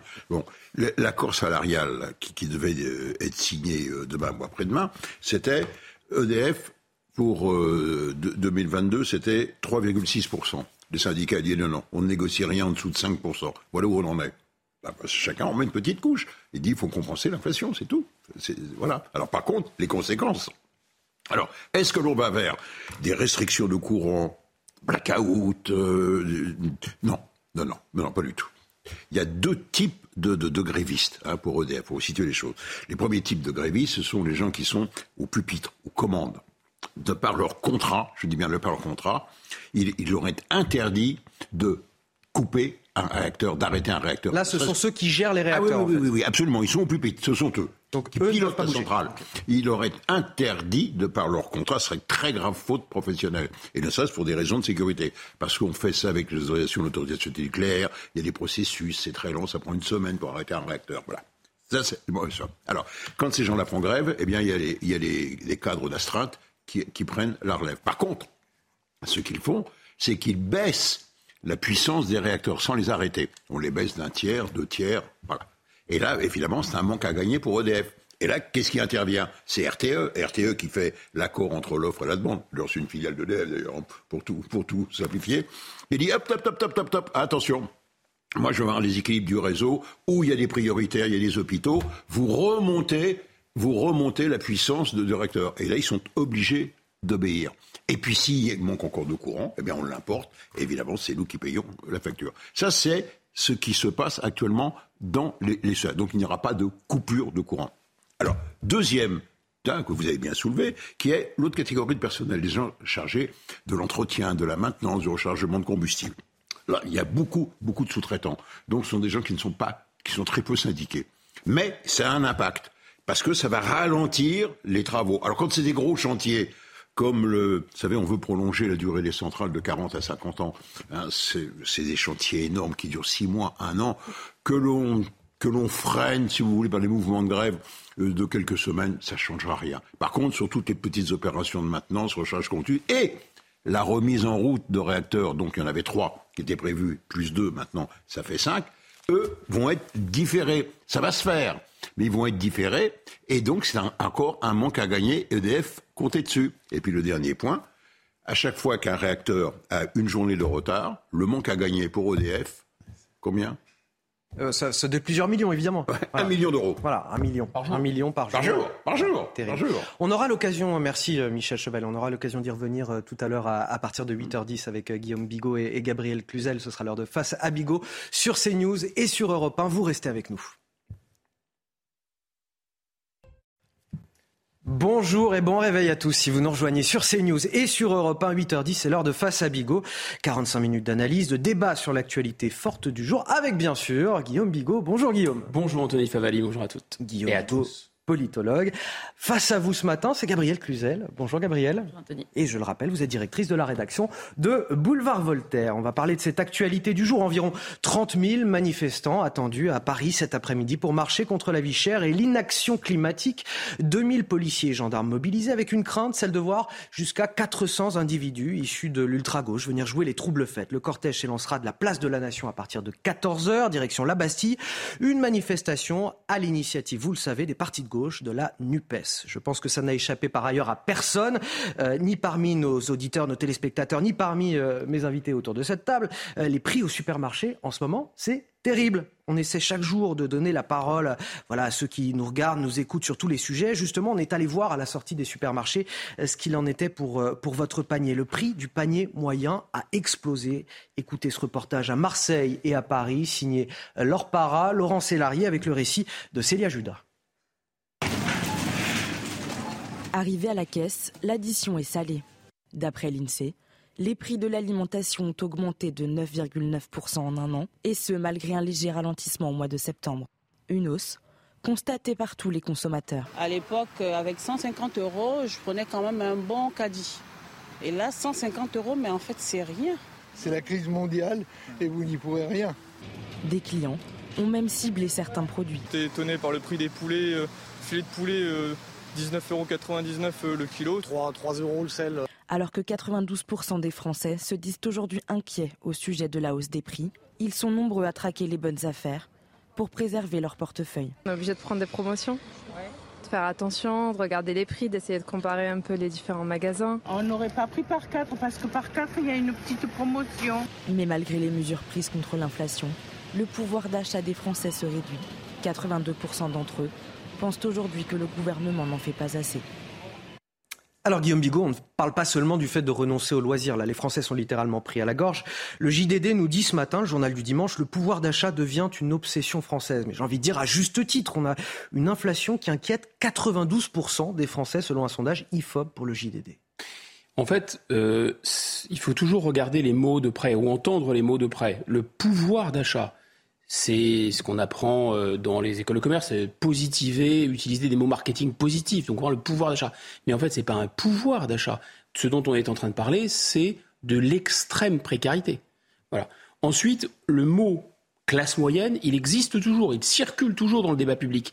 Mais est-ce que la réalité statistique d'une classe moyenne importante qui fait qui ferait le socle de la démocratie française et le barycentre en quelque sorte de l'économie française existe. Bah, arithmétiquement, vous pouvez toujours calculer un salaire moyen, un salaire médian et dire regardez, c'est là que se situe la classe moyenne. Ah oui, sauf que si vous regardez de près, vous avez 2000 euros ou en dessous de 2000 euros. Alors, compte tenu du poste logement, avec la hausse non seulement des loyers, mais du prix du mètre carré partout, avec la hausse des prix enfin la, la, part considérable prise aussi par l'alimentation dans le budget des familles, et maintenant avec ces hausses et de nourriture et de carburant, la soi-disant classe moyenne, qui était juste déjà une classe hyper paupérisée et qui avait disons, qui était en train de se noyer, oui, là, elle passe sous l'eau. Elle se précarise de plus en plus. Ah bah, elle va, elle, elle se noie. Et la lutte contre l'inflation, c'est une priorité pour 73% euh, des, Français. Le gouvernement est, lui aussi sous pression dans, le cadre justement de cette inflation, puisque 82% d'entre eux estiment que le gouvernement justement n'en fait pas assez aujourd'hui. C'est, en fait, le problème, c'est que l'inflation, d'abord, c'est un mécanisme typique de l'inflation, c'est que l'inflation nourrit l'inflation. C'est un phénomène de boule de neige. Et en général, ce que vous faites pour lutter contre l'inflation, prenons un exemple, c'était le cas dans les années, dans un contexte très différent. Jusque dans les années 80, vous aviez un bouclage dit entre inflation et salaire. Les prix augmentent. Pour répondre à l'augmentation des prix, vous augmentez les salaires. Sauf que bah, l'augmentation des salaires est un des mécanismes d'alimentation de l'inflation. Donc si vous augmentez les salaires, vous augmentez encore plus l'inflation. Tout ça était beaucoup moins grave dans une situation d'économie, on va dire, semi-ouverte, où l'essentiel de ce qu'on produisait, on le consommait, etc. Et ça pouvait se réguler par, disons, la monnaie, la valeur de la monnaie à l'extérieur. Autrement dit, quand vous faisiez ça, grosso modo, vous avez vos importations que vous payez plus cher et vos exportations étaient moins chères. Bon, grosso modo. Là, c'est plus le cas, puisque là, on est en économie ouverte complète. Donc dès lors qu'on fait ça, on renchérit immédiatement quasiment tout ce qu'on consomme. Et pour commencer, l'énergie. Donc c'est un véritable problème. Et on se rend compte là qu'il y a une sorte d'emballement euh, social aussi, parce que les différents corps de métier vont, sans doute on va en parler, vont débrayer pour demander des augmentations de salaire. Mais ces augmentations de salaire, si elles sont accordées dans un secteur, eh bien ça risque de faire tache d'huile. Les autres secteurs vont demander, et nous, d'autres augmentations de salaire, etc. Donc je répète, au total, on ne peut pas considérer que les augmentations de salaire vont répondre à l'inflation. Parce que tout simplement, on a essentiellement une inflation qui est importée de l'extérieur, et notamment via les matières premières. Que peut faire le gouvernement pour cela, Gabriel Cluzel? 82% de Français qui en attendent davantage de la part de l'exécutif. Euh, le problème, c'est que le gouvernement euh, a finalement une, une, marge de manœuvre euh, plutôt mince sur l'inflation elle-même, comme disait Guillaume Bigot. En revanche, il a une marge de manœuvre euh, sur les taxes, évidemment, sur euh, tout ce qui, qui relève de, de, ses propres ressources. C'est-à-dire, par exemple, on fait des chèques aux la TVA. Français les plus précaires. Si on, des chèques, pas faire ça éternellement non plus. Euh, on, en a on enchaîne crise sur crise. C'est intéressant quand même de, de, constater que là, on n'est plus dans le registre du pouvoir d'achat, on est dans le registre du devoir d'achat, parce que hmm. euh, l'alimentaire, c'est plus est-ce que je peux la survie là, ou est-ce que ou est-ce que je ne peux pas. C'est bah, j'ai pas d'autre choix que de nourrir mes enfants. Donc ça, c'est un réel sujet. Et, et, et peut-être que cette inflation et, et ce pouvoir d'achat a été longtemps minoré parce que euh, les indicateurs prennent en compte la téléphonie, l'informatique, avec laquelle on ne se nourrit pas. Essayez de mettre votre ordinateur dans votre assiette, ça va être compliqué. Donc, et c'est vrai que c'est intéressant de, de voir euh, précisément l'indicateur euh, alimentaire. Donc, faire des chèques, et d'autant qu'on se nourrit mal en plus. Hein, essayer d'acheter un pot de miel, aujourd'hui un pot de miel de qualité, c'est-à-dire fait pas chez les Fauchons, hein, qui n'existe plus d'ailleurs, mais de la, dans la ruralité euh, ordinaire, euh, ça frôle, c'est entre 8 et 10 euros hein, dans un conditionnement normal, et alors qu'il y a beaucoup de, de, de, miel de mauvaise qualité, euh, donc en plus on se, on, se, on se nourrit très mal. Mais tous ces chèques que l'on fait, ça a été la politique, c'est un prolongement finalement de la politique du Covid, et donc on peut se demander du reste si elle n'a pas, on, peut, on ne peut même pas se demander, c'est certain, si elle n'a pas précipité cette crise, eh bien ce n'est pas viable à terme. Ça permet de calmer la gronde un moment. Et puis surtout, ce sont des, chèques à effet cliqué, sauf euh, certains euh, récemment, euh, sur des courtes durées. Mais c'est-à-dire qu'on on aide une catégorie de la population et Mais on incite les, autres à se mobiliser derrière aussi. Oui, mais et puis, et puis voyez-vous, il y a des effets cliqués, c'est-à-dire qu'il y a toutes ces classes moyennes qui sont trop pauvres pour être riches, trop riches pour être pauvres, qui souffrent prodigieusement parce qu'elles ne bénéficient pas de, de, ces rustines. Donc c'est vrai que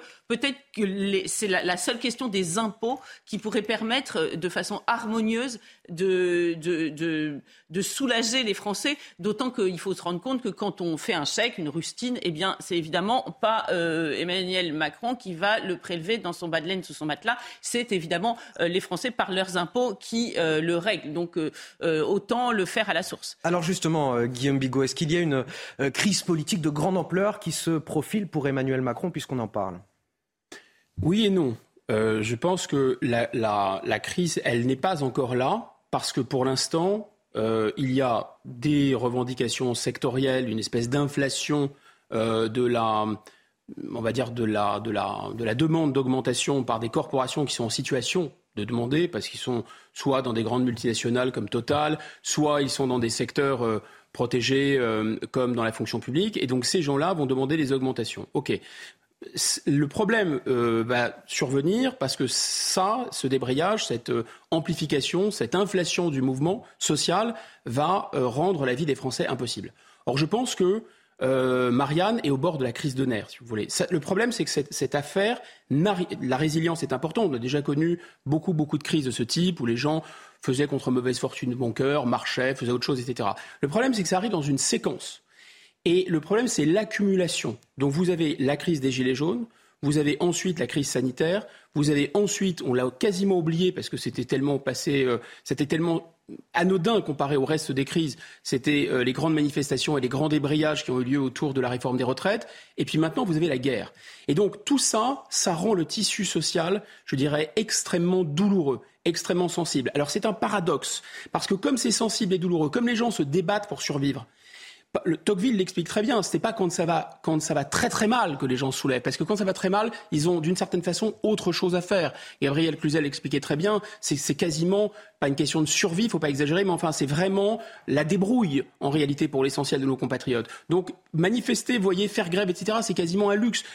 on n'est pas là. Donc pour répondre à votre question, non, je pense pas que ça puisse directement créer euh, un problème de de stabilité politique. En revanche, si jamais, comme c'est un bidon, comme c'est un bidon d'essence, si jamais il y a une phrase malheureuse, s'il y a une réaction malheureuse, s'il y a quelque chose qui est perçu par la population comme une provocation, qui peut en fait déconnecter, enfin diriger la colère ou la foudre du mécontentement populaire, parce qu'il y a une colère énorme. Il y avait un sondage sur les sur les sur les partis politiques euh, et, et, il y avait notamment une question sur la colère. On se rendait compte que les gens qui une étaient défiance énorme apaisés, 6% en colère ou mécontent, 94%. Ce que vous nous dites, c'est que la communication de, l'exécutif va être déterminante là-dedans. C'est-à-dire qu'au moindre mot euh, qui euh, semblerait peut-être un peu hautain, venir euh, d'une autre catégorie sociale, de quelque chose d'un petit peu supérieur, déconnecté des Français pourrait totalement enflammer le, tissu social. C'est ça. Convergence des luttes sociales, je n'y crois pas. Convergence des colères. Quand si les gens un jour se disent, mais en fait, ils n'ont rien fait pour empêcher ça, et en plus, ils l'aggravent par leur amateurisme, alors là, oui, je pense que finalement, toutes les colères pourraient se synchroniser. Gabrielle Cluzel, directrice de la rédaction de Boulevard Voltaire. Euh, est-ce que politiquement, euh, il y a un enjeu cet après-midi, puisque j'ai commencé par cela, la marche euh, contre la vie chère organisée par la NUPES? Est-ce qu'il y a un enjeu pour ces partis politiques de gauche qui ont traversé une séquence absolument désastreuse au mois de septembre? Ah bah, le premier enjeu, vous êtes en train de le dire, c'est euh, euh, détourner euh, l'attention des toutes ces affaires passablement scabreuses qui ont écaillé le, vernis de, ces partis. Donc c'est vrai que là, nous sommes dans le cœur du sujet, dans un, une question qui préoccupe les Français. Donc évidemment, faire cette manifestation est, est, sans doute une bonne idée eux. et puis, vous savez bien que pendant la présidentielle, ce qui a permis à Marine Le Pen d'arriver au deuxième tour, c'est euh, qu'elle a euh, usé euh, et elle s'est focalisée sur ce, cette vie chère, sur le, pouvoir d'achat. Donc la gauche se dit, bah, finalement, nous sommes sans doute passés à côté, de quelque chose. Mais ce qui est intéressant, c'est que pourquoi Marine Le Pen a, a, a réussi sur ce plan-là? Parce que parallèlement, elle avait en, en présupposé deux dossiers qui préoccupent aussi les Français, celui de la sécurité et de l'immigration qui étaient acquis, parce que c'est des terres que labourait le Rassemblement national depuis très longtemps. Donc pour la gauche, ce sont des questions, c'est, absolument euh, l'angle, mort. Hein. Euh, il faut bien se rendre compte de, euh, ça. Donc pour eux, c'est compliqué. Par ailleurs, se faire les parangons du, pouvoir d'achat contre la mondialisation, alors que, alors ils parlent de la mondialisation col blanc, celle des grands groupes, etc. Mais en réalité, il, il, porte aussi la mondialisation, et c'est sans doute au fond des contradictions de la gauche. Il, il porte la mondialisation euh, sur le plan, par exemple, de, de l'immigration. Donc c'est vrai que euh, c'est difficile à la fois de s'opposer à la mondialisation et en en dénonçant les mots, et de ne pas s'opposer à la mondialisation sur le plan idéologique, dans la circulation euh, des personnes, euh, qui en réalité est profondément liée à la circulation des biens. Et en cela, la gauche a les, est main dans la main avec le patronat. Donc cette contradiction, euh, elle est au cœur de, elle sera au cœur de cette manifestation. Et j'en veux un symbole, c'est la phrase de, j'en finirai de Jean-Luc Mélenchon, euh, qui va rendre hommage euh, à Samuel Paty et qui dit à chaque fois que, alors j'ai noté la phrase, quand la loi religieuse cherche à s'imposer dans la société, ça se termine toujours mal. On voit qu'il ne veut pas prononcer le mot islam, islamisme, etc.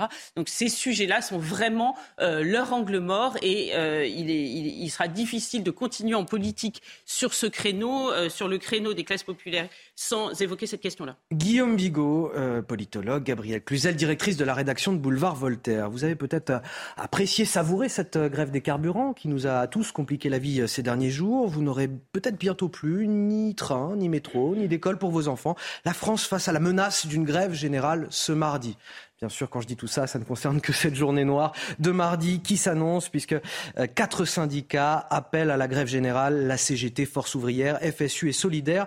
Elisa Lukavski, vous êtes avec nous, on va en parler. De nombreux secteurs pourraient être impactés. Oui, euh, les syndicats qui appellent à une mobilisation interprofessionnelle ce mardi, une journée d'action avec en toile de fond l'augmentation des salaires évidemment et la défense du droit de grève. Si les raffineries et les centrales nucléaires sont invitées à poursuivre euh, leur mouvement, elles devraient être rejointes par les cheminots euh, qui souhaitent organiser des assemblées générales de sites ce mardi. Le trafic des trains SNCF, mais aussi ceux de la RATP en Ile-de-France devraient être très perturbés. Le secteur du transport routier devrait devrait également hein, être impacté avec des salariés invités à cesser le travail et également à gonfler les piquets de grève. L'éducation euh, sera euh, touchée aussi avec comme revendication supplémentaire le retrait euh, du projet de réforme des lycées professionnels. Autre secteur concerné, la santé.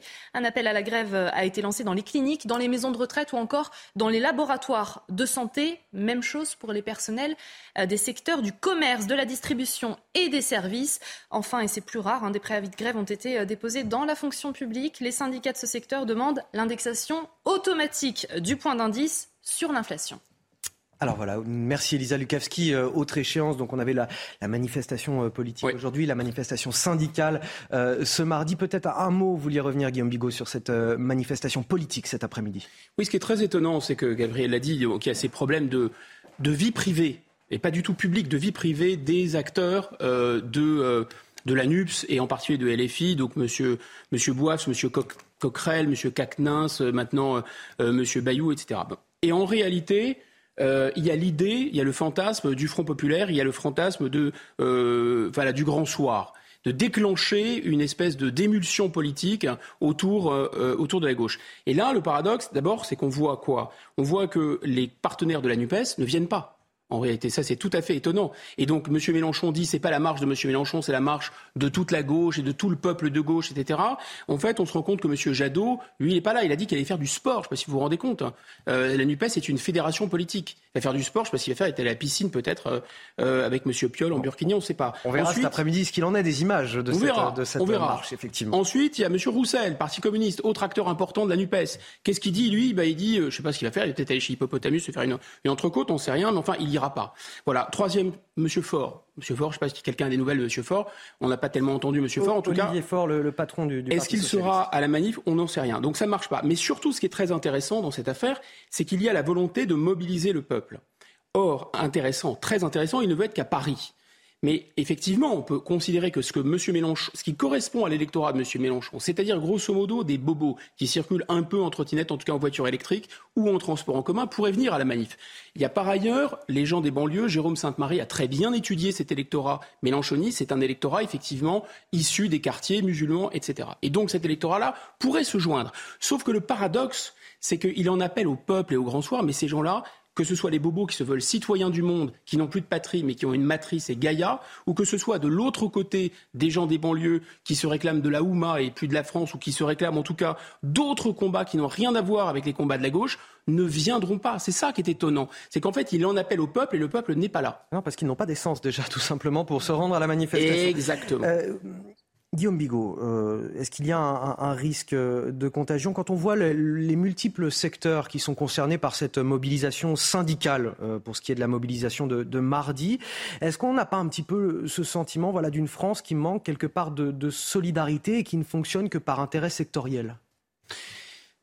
Difficile, de répondre à cette question parce que euh, oui, D'abord, on, a, du mal à mesurer l'ampleur de la mobilisation cette, idée de France totalement égoïste qui va se mobiliser, ça existe. Mais en réalité, ces syndicats, FO, la CGT, sont vraiment en perte de vitesse, ne sont pas très représentatifs.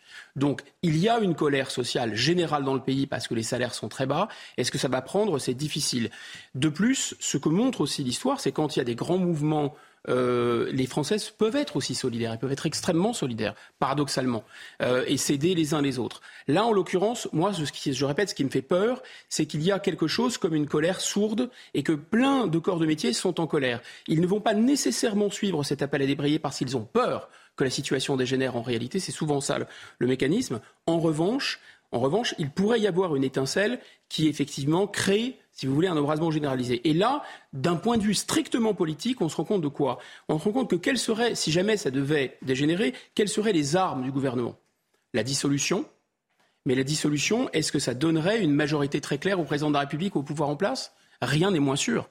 Donc en fait, on se rend compte aussi que le Premier ministre, maintenant, c'est une sorte de, de, Pardon, ma langue a fourché. Le président de la République est une sorte de Premier ministre. Donc il est en première ligne. Il n'a pas nécessairement de fusibles à faire sauter. Donc il y a, finalement, il n'y a pas vraiment de, de, moyen de faire de relâcher la vapeur. C'est ça qui est inquiétant. Guillaume Bigot, politologue, Gabriel Cluzel, directrice de la rédaction de Boulevard Voltaire. Vous restez avec moi. Tout de suite, le rappel de l'actualité avec Elisa Lukavski. Amélioration euh, concernant la crise des carburants. Hier, 27,3% des stations-service étaient en rupture euh, partielle ou totale d'au moins un carburant. C'est légèrement moins que vendredi. Un léger mieux, tout relatif, hein, puisque la grève à Total Energy euh, se poursuit dans les raffineries et dépôts, faute d'accord avec la CGT sur des hausses de salaire. La France va former jusqu'à 2000 soldats ukrainiens sur son sol. Annonce faite hier par le ministre français des Armées, Sébastien Lecornu. Ces militaires seront affectés dans nos unités pour plusieurs semaines, a précisé le ministre, qui a ajouté Nous faisons cela en respectant les règles de droit, sans jamais être dans la co-belligérance. Car nous ne sommes pas en guerre, nous aidons un pays qui est en guerre. Fin de citation. Et puis du foot avec la suite de la 11e journée de Ligue 1. Et Lens qui domine Montpellier devant plus de 37 000 spectateurs. Les Lensois s'imposent 1-0 grâce à un but de Wesley Saïd. Une habitude cette saison puisque c'est le sixième succès à domicile en six matchs pour les nordistes. Une victoire qui permet euh, aux Lensois de prendre la troisième place du classement juste derrière le PSG et l'OM qui s'affrontent ce soir. Gabriel Cluzel, quatre syndicats appellent donc à la grève générale euh, mardi euh, prochain. On annonce un, mardi noir. Ces syndicats, c'est CGT, la Force ouvrière, euh, FSU et Solidaire. si ça prend, est-ce que ça voudra dire que l'automne et l'hiver qui s'annoncent seront socialement explosifs? Euh, l'hiver et l'automne, oui, ils peuvent être euh, socialement, comme vous dites, très, très explosifs, mais euh, ils, sont, ils, ont une capacité de, de, nuisance certaine, c'est évident, tant par le blocage que par la mobilisation d'un certain nombre de troupes. Et je ne parle même pas des Black Blocs, vous l'avez évoqué dans votre sujet tout à l'heure, qui pourraient en su mettre le bazar ou mettre à, feu et à sang.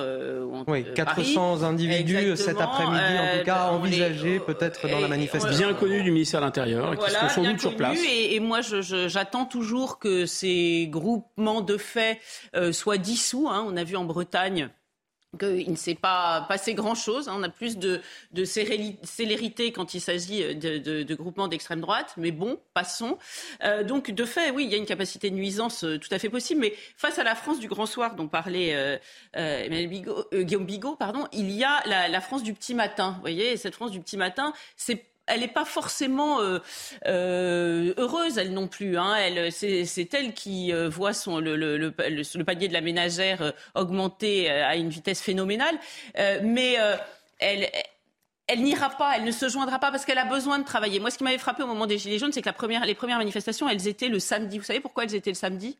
Parce que euh, le samedi, les, les, les, gens ne travaillaient pas, les gens qui participaient aux Gilets jaunes. Les Gilets jaunes historiques et le mouvement qui est en train de se dessiner en ce début de semaine, pour moi, n'a rien à voir absolument rien à voir. À la fin des Gilets jaunes, de fait, euh, la gauche avait été récupérée, l'extrême gauche même, mais euh, en réalité, c'est deux populations très différentes. Au début des Gilets jaunes, c'était euh, la France des petits du, du, du, petit matin qui se retrousse les manches. Et elle, parce qu'elle se lève tôt. Et elle, eh elle va souffrir profondément, mais elle n'a aucune façon d'exprimer sa gronde parce que euh, si elle arrête de travailler, eh elle n'a évidemment plus rien. Donc, vous voyez que les secteurs concernés par la grève sont toujours, toujours, toujours les mêmes voilà, ce qui, est, très étonnant, Gabriel Cluzel, c'est que le gouvernement n'a pas l'air inquiet. Alors, est-ce qu'il est euh, dans le déni ou est-ce que c'est une forme de communication pour ne pas inciter euh, à, l'embrasement euh, général? Qu'est-ce qui se passe dans la, dans la tête du gouvernement, j'ai envie de dire? Écoutez, quand le gouvernement n'est pas inquiet, ça a lieu de, de, nous inquiéter parce que... à les entendre, tout sera réglé dans une semaine. Hein, le gouvernement, c'est un petit peu la, la, boussole qui indique le Sud. Quand ils nous disent qu'il n'y aura pas de problème de pénurie, on se retrouve la semaine suivante avec les pompes à sec. C'était un peu la même chose au temps de la, euh, de, la crise sanitaire. Donc je ne suis pas sûre que l'indicateur soit, très fiable. Euh, ce qui se dit dans les arcanes du pouvoir, je n'y suis pas, euh, je n'en sais rien. Mais néanmoins, je pense que la réforme des retraites est quand même, si vous me permettez cette expression prosaïque, mal barré. Et du reste, c'est un peu ce qu'a euh, sous-entendu, enfin fait comprendre euh, Martinez, hein, Philippe Martinez, lors de ses dernières déclarations, hein, il a dit peu ou prou, ne venez pas nous, euh, nous, gratter euh, euh, avec le, la réforme des retraites. Donc ça va être compliqué. Moi, je vous fiche mon billet que ce quinquennat va avoir une réforme, comme d'habitude, c'est le cas depuis des dizaines d'années, du sociétal, c'est-à-dire l'euthanasie va passer. Voilà. Et après, le reste, ce sera euh, il, ne se passera rigoureusement rien parce que euh, déjà, nous le voyons, euh, toute réforme est impossible. Gabrielle Cluzel, directrice de la rédaction de Boulevard Voltaire, Guillaume Bigot, politologue. parmi les embûches rencontrées par les Français ces derniers jours, surtout, c'est trouver du carburant pour la voiture. 27% des stations-service sont encore affectées par la grève dans les cinq raffineries du groupe Total Énergie. Ça grimpe à quasiment 40% en, en Ile-de-France. Et parmi les conséquences de cette pénurie de carburant, il y a celui d'une désorganisation de la chaîne logistique du froid. Les camions frigorifiques aujourd'hui ne sont pas considérés comme prioritaires à la pompe. Les transporteurs sonnent l'alerte. Si la situation perdure, il pourrait y avoir un risque pour le secteur de l'alimentation d'une part, et pas seulement, un risque sanitaire aussi, puisque ces camions acheminent également les médicaments et les vaccins. Les explications avec Inès Alicane. À la pompe, les files d'attente s'allongent, mais les camions frigorifiques ne sont pas considérés comme prioritaires. Problème, ces poids lourds nécessitent aussi du gasoil non routier pour faire fonctionner leur groupe frigorifique. Nos camions ont la particularité d'avoir deux moteurs un pour la traction du camion et l'autre pour la production de froid. Et euh, donc on a deux carburants, du gasoil et du GNR, du gasoil non routier. Euh, et même si on avait du gasoil pour rouler, si nous n'avions pas de GNR pour produire le froid, ben nous ne pourrions pas risquer la santé euh, de nos concitoyens en, en ne préservant pas une chaîne du froid irréprochable. Une problématique qui pourrait impacter la livraison dans la grande distribution, mais aussi dans les pharmacies, où l'inquiétude grandit et fait craindre un retard de la prise en charge des vaccins et des médicaments. Cette pénurie, c'est pas demain qu'elle va arriver, elle est déjà là.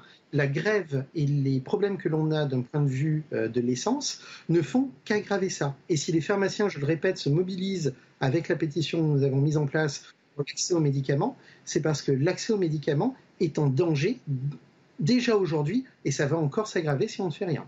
Si la situation ne connaît pas d'amélioration, les professionnels craignent des pénuries dans les jours à venir. Alors, on entend euh, à la fin de ce reportage ce que nous dit le, pharmacien, c'est-à-dire que ça aggrave déjà un problème qui était existant et qui était lié à, la production de médicaments qui ne se fait évidemment pas en France. Écoutez, l'Europe, l'essentiel des pays européens, euh, mais d'abord l'Allemagne, dont on dépend beaucoup aussi pour notre croissance, euh, ont fondé tout leur, leur, modèle de croissance économique sur l'accès à des matières premières et d'abord à des matières premières énergétiques et d'abord à du gaz russe, très bon marché, payé en euros. C'est ça le business model, si vous voulez, de toute l'Europe il a été cassé par la guerre. De plus, on a vu à partir de, la, crise sanitaire, on a senti, tout le monde a senti que ce qu'on pensait être une machine parfaitement huilée, impossible à démonter, c'est-à-dire une mondialisation non seulement heureuse, mais efficace, hyper rationnelle, hyper bien pensée, avec vraiment zéro stock, avec des chaînes logistiques à l'échelle mondiale, et tout arrivait dans notre assiette, et tout arrivait sur nos téléphones, etc. Tout ça était d'une incroyable vulnérabilité. Vous vous souvenez de la théorie de l'aile du battement d'aile de papillon qui pouvait déclencher un ouragan? Mais là, ce n'est pas un battement d'aile de papillon, c'est des coups de massue qu'on a mis sur la mondialisation. D'abord avec la crise sanitaire, ensuite avec la guerre en Ukraine. Et donc ça a des effets qui sont énormes et on se rend compte qu'il s'agisse de la chaîne du froid, qu'il s'agisse de la santé, qu'il s'agisse de la sécurité, qu'il s'agisse de l'alimentation des grandes villes, que finalement il y a quelque chose de vraiment de fragile. Et donc si la situation venait pour revenir sur le sujet précédent, à, à, faire tache d'huile, il y a un mécanisme de propagation, c'est que les Français sont très attachés à l'égalité. Et donc, si les corporations qui sont protégées et prises en main par les syndicats, eux, obtiennent quelque chose et que les autres Français n'obtiennent rien, oui, ça peut effectivement déclencher euh, une sorte de jalousie, de rivalité, de colère, enfin de demande d'eux. Et donc, le problème, c'est que si jamais il y a la pagaille, la question est de savoir qui sera, vers qui va se diriger cette colère. Gabriel Cluzel, justement, est-ce qu'il y a une, une forme de mise en danger de la vie d'autrui? Euh, de fait, c'est euh, prodigieusement euh, inquiétant de voir s'installer cette, cette, pénurie de médicaments. Mais il y a d'autres sujets. Hein. Moi, quand je vois que la grève s'étend au personnel des EHPAD, je ne sais pas si vous êtes allé dans un EHPAD, mais qui peine déjà à recruter. Euh, qu'il y a des difficultés sur lesquelles nous ne reviendrons pas, qui ont largement euh, animé l'actualité l'été dernier ou au printemps dernier, et, et bien de voir qu'il y a une grève dans les EHPAD, ça, ça, pardon, mais ça me terrifie. Euh, je pense aux personnes très âgées qui, qui risquent de se retrouver seules. Donc euh, la mise en danger d'autrui, elle touche de, de, de nombreux secteurs. De fait, on dit de nos gouvernants, bah oui, mais qu'est-ce qu'ils pourraient faire? Ça les dépasse. Alors peut-être toute la responsabilité n'incombe pas en effet à Emmanuel Macron et à ceux qui l'entourent, mais y a quand même 40 ans d'impéritie ou en tout cas de, de non-anticipation de ce du, du risque de la perte de souveraineté. C'est-à-dire que c'était parfait, euh, embrassons-nous Folleville, tous les pays s'entendaient bien, c'était merveilleux. Euh, et, et, donc, c'est les ruptures de chaînes de valeur, euh, les mille liens tissés par la mondialisation qui nous ficellent. Le zéro stock. Voilà, les, zéro, les flux tendus, enfin, tout, tout, ce qui, tout ce qui imaginions-nous favoriser l'économie, nous n'avons pas anticipé que ça, ça, causerait notre, notre perte. Et il n'y a pas non plus aussi, et là, ça touche au gouvernement plus récent, d'audit ni d'inventaire de la crise sanitaire, hein, qui a quand même euh, lourdement euh, euh, touché notre production, notre, notre croissance, et, et, on ne se dit pas, tiens, est-ce que c'était la bonne solution? On se contente de dire, bah oui, mais tous les gouvernements ont fait pareil. Mais est-ce que c'était une bonne idée? Je, je, vais, je, vais, dire quelque chose d'iconoclaste, mais de confiner massivement cette façon-là, bah, personne ne revient dessus. Sur les sanctions de la crise ukrainienne, c'est pareil. On peut peut-être pas le droit de dire que peut-être nous sommes nous tirés une balle dans le pied parce que ce serait presque être russophile de dire ça, alors que toutes les, toutes les décisions qui ont été prises euh, ont le droit d'être, d'être examinées à Vous avez parfaitement raison, Gabriel. Ils n'ont rien appris et rien compris de ce qui voilà, moi, je vais donner un euh, dernier exemple juste, et j'arrête là, c'est le bois. Le bois, j'étais dans un département qui s'appelle l'Aveyron, je discutais avec un artisan. Il me dit, on n'a pas, de... il y a plein de bois en Aveyron, on n'a pas de plaque au plâtre parce que Amazon utilise le bois pour ces cartons. Donc il y a eu beaucoup de livraisons pendant le Covid. Et puis la Chine en a besoin. Et puis euh, le, plâtre nous arrive euh, par euh, importation. Donc on a du bois, mais en fait on n'a pas de bois. Mais comment en sommes-nous arrivés à cette situation-là? Et est-ce qu'on a le droit de poser le constat et de se dire qu'il ne faut pas continuer à aller dans le mur? Allez, parmi les crises euh, qui remettent en cause finalement notre modèle, la guerre en Ukraine. Euh, je voudrais qu'on en parle un instant. On apprend ce week-end que la France va former jusqu'à 2000 soldats ukrainiens sur son sol. C'est ce que nous explique le ministre des Armées, Sébastien Lecornu. Dans un entretien aux Parisiens aujourd'hui en France, il détaille aussi un petit peu les livraisons d'armes envoyées à l'Ukraine et il nous dit Nous faisons cela en respectant les règles de droit sans jamais être dans la co belligérance, le mot est sorti, euh, car nous ne sommes pas en guerre, nous aidons un pays qui est en guerre. Subtilité, Guillaume Bigot. Oui, qui n'abuse personne parce que ce problème de co-belligérance, on ne va pas faire euh, rentrer dans les subtilités de droit, droit international, etc. Mais qu'importe que ça existe ou pas, que ça soit précis ou pas, en réalité, la seule personne qui peut tirer des conséquences et qui peut considérer qu'il y a co-belligérance, en l'occurrence, c'est la Russie. C'est tout. Donc le jour où la Russie dira ça suffit et, prendra des mesures de rétorsion, il y aura de facto, non pas co-belligérance, mais belligérance dirigée contre nous. Et donc là où ça devient vraiment, à mon avis, assez fascinant, c'est qu'on nous a quand même vendu la construction européenne avec deux arguments principaux. Le premier argument, c'est que l'Europe, c'est la paix. Et ça, ça a été répété matin, midi, soir. Moi, il me semble que c'est un argument fragile parce que... ça a marché un temps quand même. Non, en 58, quand on crée l'Europe, euh, Jean Monnet, etc., le, le, traité de Rome, la paix est déjà là depuis 1945. On voit bien que ce n'est pas l'Europe c'est la dissuasion nucléaire, c'est la présence de forces américaines avec dissuasion nucléaire et en face le bloc de Varsovie avec dissuasion nucléaire. C'est ça qui crée la paix. En 58. il y a eu la communauté économique du charbon et de l'acier, euh, la CECA, avec, entre la France et l'Allemagne aussi pour éviter qu'elle n'ait à se battre. Qui n'a, euh, un, jamais fonctionné et deux, ce qui a vraiment... Avant 1958. C'était un projet. Mais ce qui a vraiment réellement fonctionné pour établir la paix, c'est plutôt la réconciliation profonde mmh. entre la France et l'Allemagne et la démocratisation de l'Allemagne qui de toute façon n'est plus un ennemi. Ça, c'était fait. Ensuite, euh, il y a eu l'accélération d'Europe, 92, 2005, on va pas passer toutes les étapes, et on nous a dit plus on va vers ce modèle-là, plus c'est la paix. 92, par exemple, Maastricht. Mais tout de suite, vous avez euh, la guerre en Yougoslavie. Alors, ce n'est pas l'Europe qui est la cause de la guerre en Yougoslavie, mais la démonstration est faite que avant qu'il y ait de l'Europe, il y avait de la paix en Europe, et après qu'il y ait eu accélération d'Europe, il n'y a pas eu davantage de paix. Maintenant, il y a une guerre depuis 2014 en Europe, pas à l'intérieur de l'Union, c'est l'Ukraine et elle s'aggrave aujourd'hui. Et qu'est-ce que fait l'Union européenne? Eh bien, elle participe à la guerre. Ce qui est très étonnant, là encore une fois, sont les mots. C'est des initiatives pour la paix. On appelle ça comme ça. C'est le nom technique de l'Union européenne. Mais en fait, à quoi ça consiste? En quoi ça consiste? Initiative pour la paix, ça consiste précisément à armer les soldats ukrainiens. C'est bien ou c'est pas bien. Mais en tout cas, ce n'est pas la paix, c'est la guerre. Et ensuite, le deuxième, euh, le deuxième point, c'est qu'il y a vraiment cette, cette moi, je pense, une, un danger euh, à, se dire que l'Union européenne est un point d'équilibre vis-à-vis des puissances, que ce soit la Russie, la Chine ou les États-Unis. Et en fait, on se rend compte là, avec cette initiative pour la paix, avec le fait d'armer des soldats, et même d'ailleurs avec le fait que la Suède et la Finlande rentrent euh, dans l'OTAN, que maintenant, qu'est-ce que c'est l'Union européenne? Ce n'est que la version civile de l'OTAN. En fait, l'Union européenne n'est que le prolongement civil de l'OTAN. Gabrielle Cluzat, directrice de la rédaction de Boulevard Voltaire.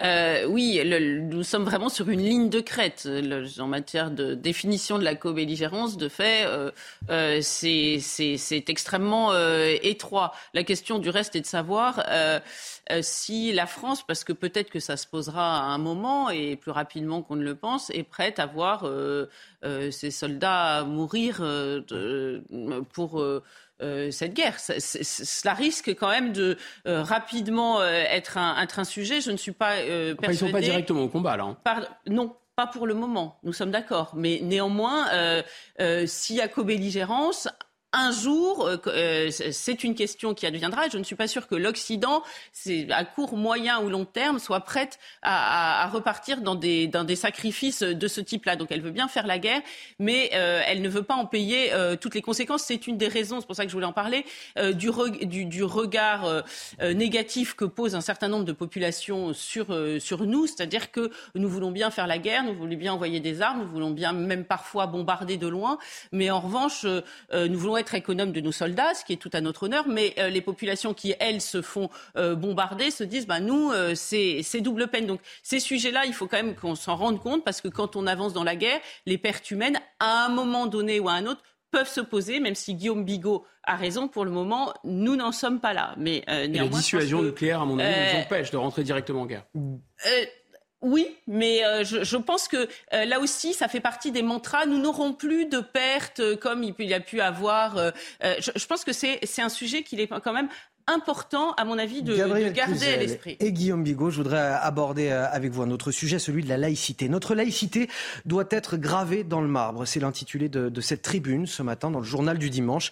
Elle est co-signée par euh, Frédéric Thirier, avocat au Conseil d'État et à la Cour de cassation, et par Michel Taube. Michel Taube, fondateur du site Opinion Internationale, souvent l'invité de cette matinale euh, sur CNews et sur Europe 1. Il y a urgence, nous dit euh, Michel Taube, à, réviser la Constitution pour protéger cette laïcité. La loi de 1905 ne suffit plus euh, face au communautarisme, à l'intégrisme religieux. Je vous propose d'écouter Michel Taube, on en discute juste après. Le premier article, c'est d'obliger tous les partis politiques à respecter la laïcité. Et ensuite, et surtout, de dire très clairement que la liberté religieuse, elle est fondamentale, mais que lorsqu'elle s'exerce et qu'elle porte atteinte à la dignité humaine, à l'égalité homme-femme, euh, euh, à la laïcité, elles ne peuvent pas s'exprimer. Je pense que c'est absolument indispensable parce qu'encore une fois, le droit ne s'est pas adapté suffisamment à l'évolution de la société française où les atteintes à la laïcité sont extrêmement nombreuses.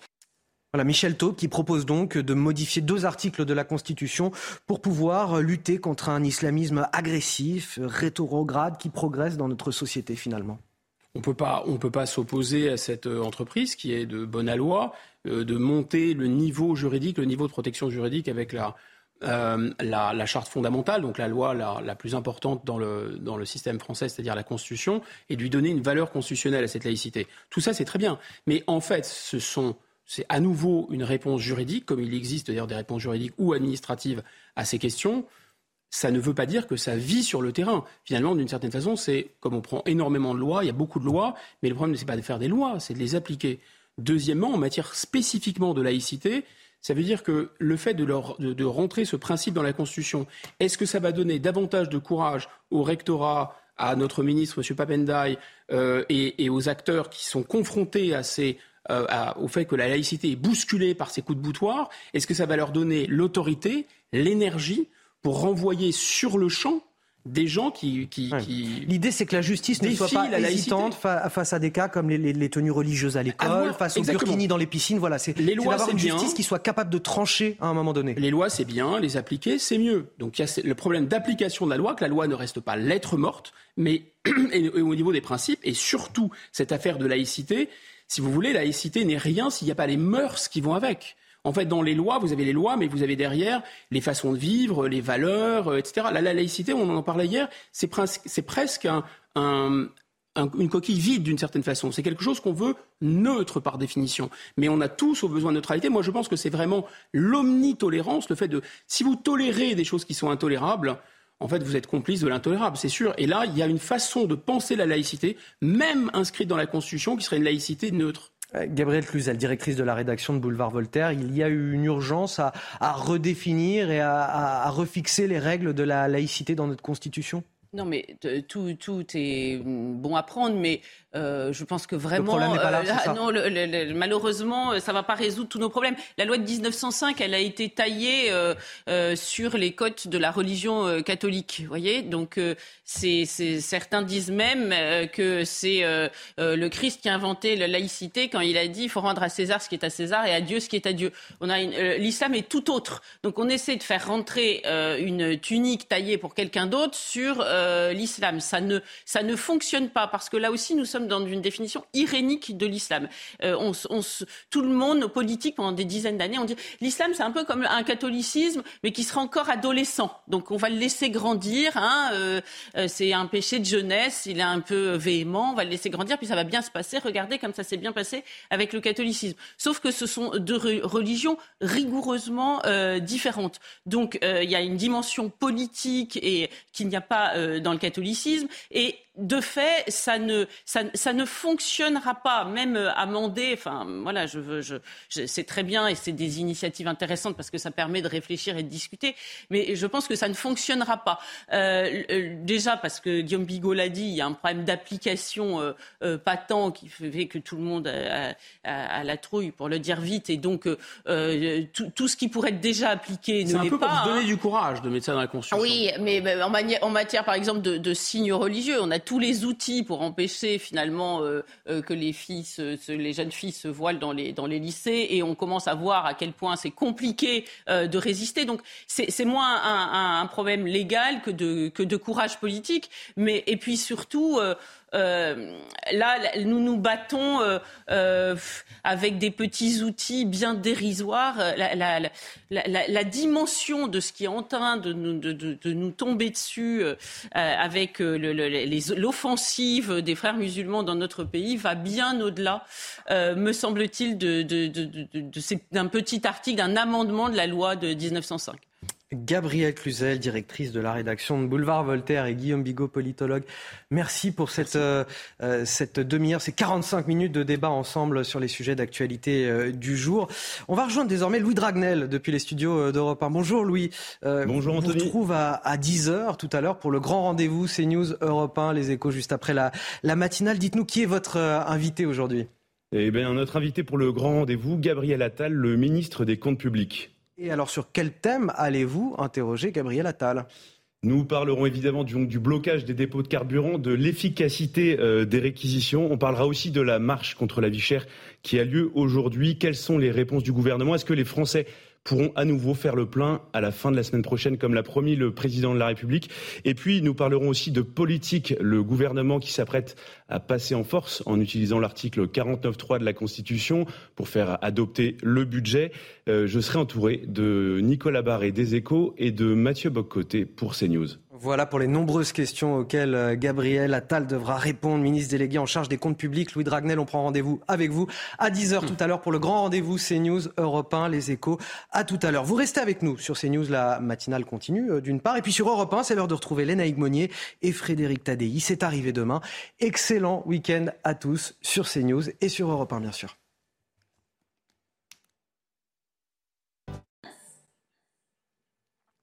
Bonjour à tous, ça sera une France coupée en deux pour aujourd'hui avec encore une moitié nord largement perturbée, mais également le littoral méditerranéen qui sera contrarié toute la journée avec beaucoup de nuages porteurs d'averses justement portés par les vents marins. Dans l'après-midi, vous allez voir, les pluies seront un petit peu plus continues aux abords de la Bretagne et de la Normandie. Bon, ça restera très nuageux quand même dans l'ensemble, alors que les éclaircies seront quand même davantage présentes en direction du sud, bien évidemment, à l'exception du golfe du Lion jusque dans la vallée du Rhône avec le vent qui va s'intensifier 70 km heure. Côté température, autant vous dire que la douceur est bien présente dès le réveil, avec 14 degrés, que ce soit pour Paris, Strasbourg ou encore Bordeaux, 16 degrés euh, pour la Rivière, à 18 degrés au réveil, que ce soit à Perpignan ou encore à Toulouse. Et donc, dans l'après-midi, eh bien, on peut parler de chaleur. C'est quand même une situation inédite hein, pour une mi-octobre, puisque nous allons avoisiner les 30 degrés en direction de Bordeaux, 27 degrés pour la vallée de la Garonne en général, donc il fera chaud dans le sud-ouest, 21 degrés à Paris, 18 degrés à Lille, et la minimale qu'on observera du côté de la Bretagne avec 17 degrés à Brest.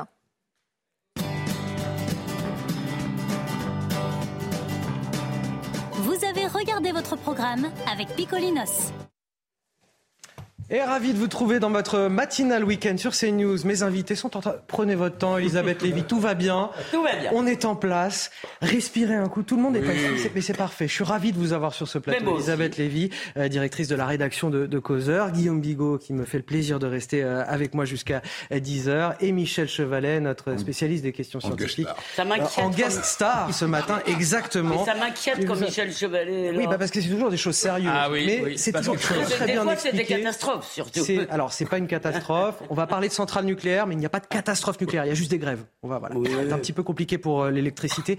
J'en dis pas plus, euh, Michel, puisqu'on va passer au titre de notre journal de 9 heures. Vous n'avez pas pu le rater. Le prix moyen de votre caddie a grimpé de quasiment 10% en seulement un an. Vous êtes une large majorité à estimer que le gouvernement n'en fait pas assez pour lutter contre l'inflation. Nous sommes allés à votre rencontre à la sortie des supermarchés, tandis qu'à Paris, cet après-midi, une marche contre la vie chère doit démarrer à 14 au départ de la place de la Nation.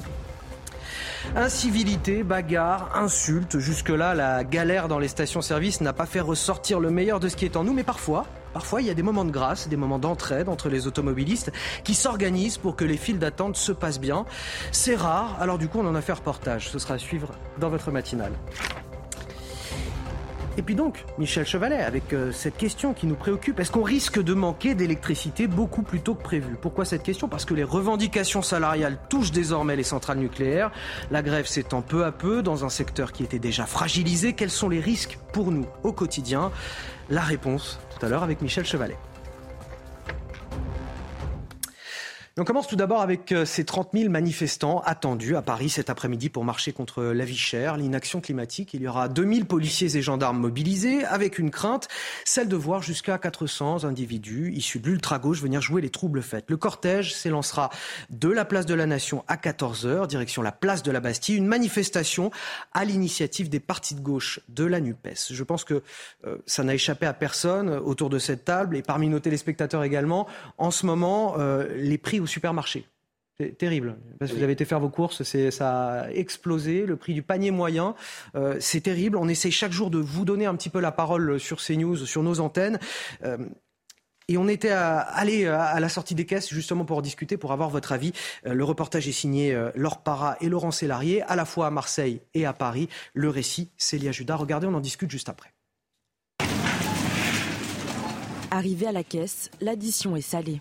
D'après l'INSEE, les prix de l'alimentation ont augmenté de 9,9% en un an, et ce malgré un léger ralentissement au mois de septembre.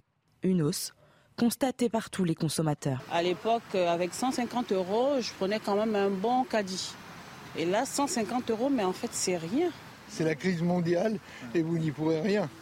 Des clients ont même ciblé certains produits. J'étais étonné par le prix des poulets, euh, filet de poulet. 19,99€ euh, le kilo. 3, 3 euros le sel alors que 92% des Français se disent aujourd'hui inquiets au sujet de la hausse des prix. Ils sont nombreux à traquer les bonnes affaires pour préserver leur portefeuille. On est obligé de prendre des promotions de faire attention, de regarder les prix, d'essayer de comparer un peu les différents magasins. On n'aurait pas pris par quatre parce que par quatre, il y a une petite promotion. Mais malgré les mesures prises contre l'inflation, le pouvoir d'achat des Français se réduit. 82% d'entre eux pensent aujourd'hui que le gouvernement n'en fait pas assez. Le journal du dimanche qui nous dit ce matin le, pouvoir d'achat devient une obsession euh, française. Effectivement, l'inflation inquiète 92% des Français selon un sondage IFOP pour le JDD Guillaume Bigot. Encore une fois, c'est pas un pouvoir d'achat, c'est vraiment un moyen de, s'en sortir, enfin de, de, vivre tout simplement. Et avant cette crise, euh, les gens étaient juste pratiquement, euh, ils avaient à peine de quoi payer leur logement et payer leur nourriture. Donc là, si vous modifiez un des deux paramètres, ça, ça va créer une situation effectivement de panique. Il va y avoir déjà une pénurie d'argent avant même qu'il y ait une pénurie d'essence. Si vous rajoutez à cette pénurie d'argent une pénurie d'essence, voire une pénurie euh, de biens de première nécessité, parce qu'il va y avoir des effets euh, de cette grève euh, en matière d'acheminement des, produits dans les supermarchés, euh, dans les pharmacies, dans, etc. Oui, là, on, va au-devant d'une situation absolument catastrophique. Les Français sont, pris à la gorge littéralement en ce moment? Alors, pas tous les Français, bien sûr. C'est-à-dire que.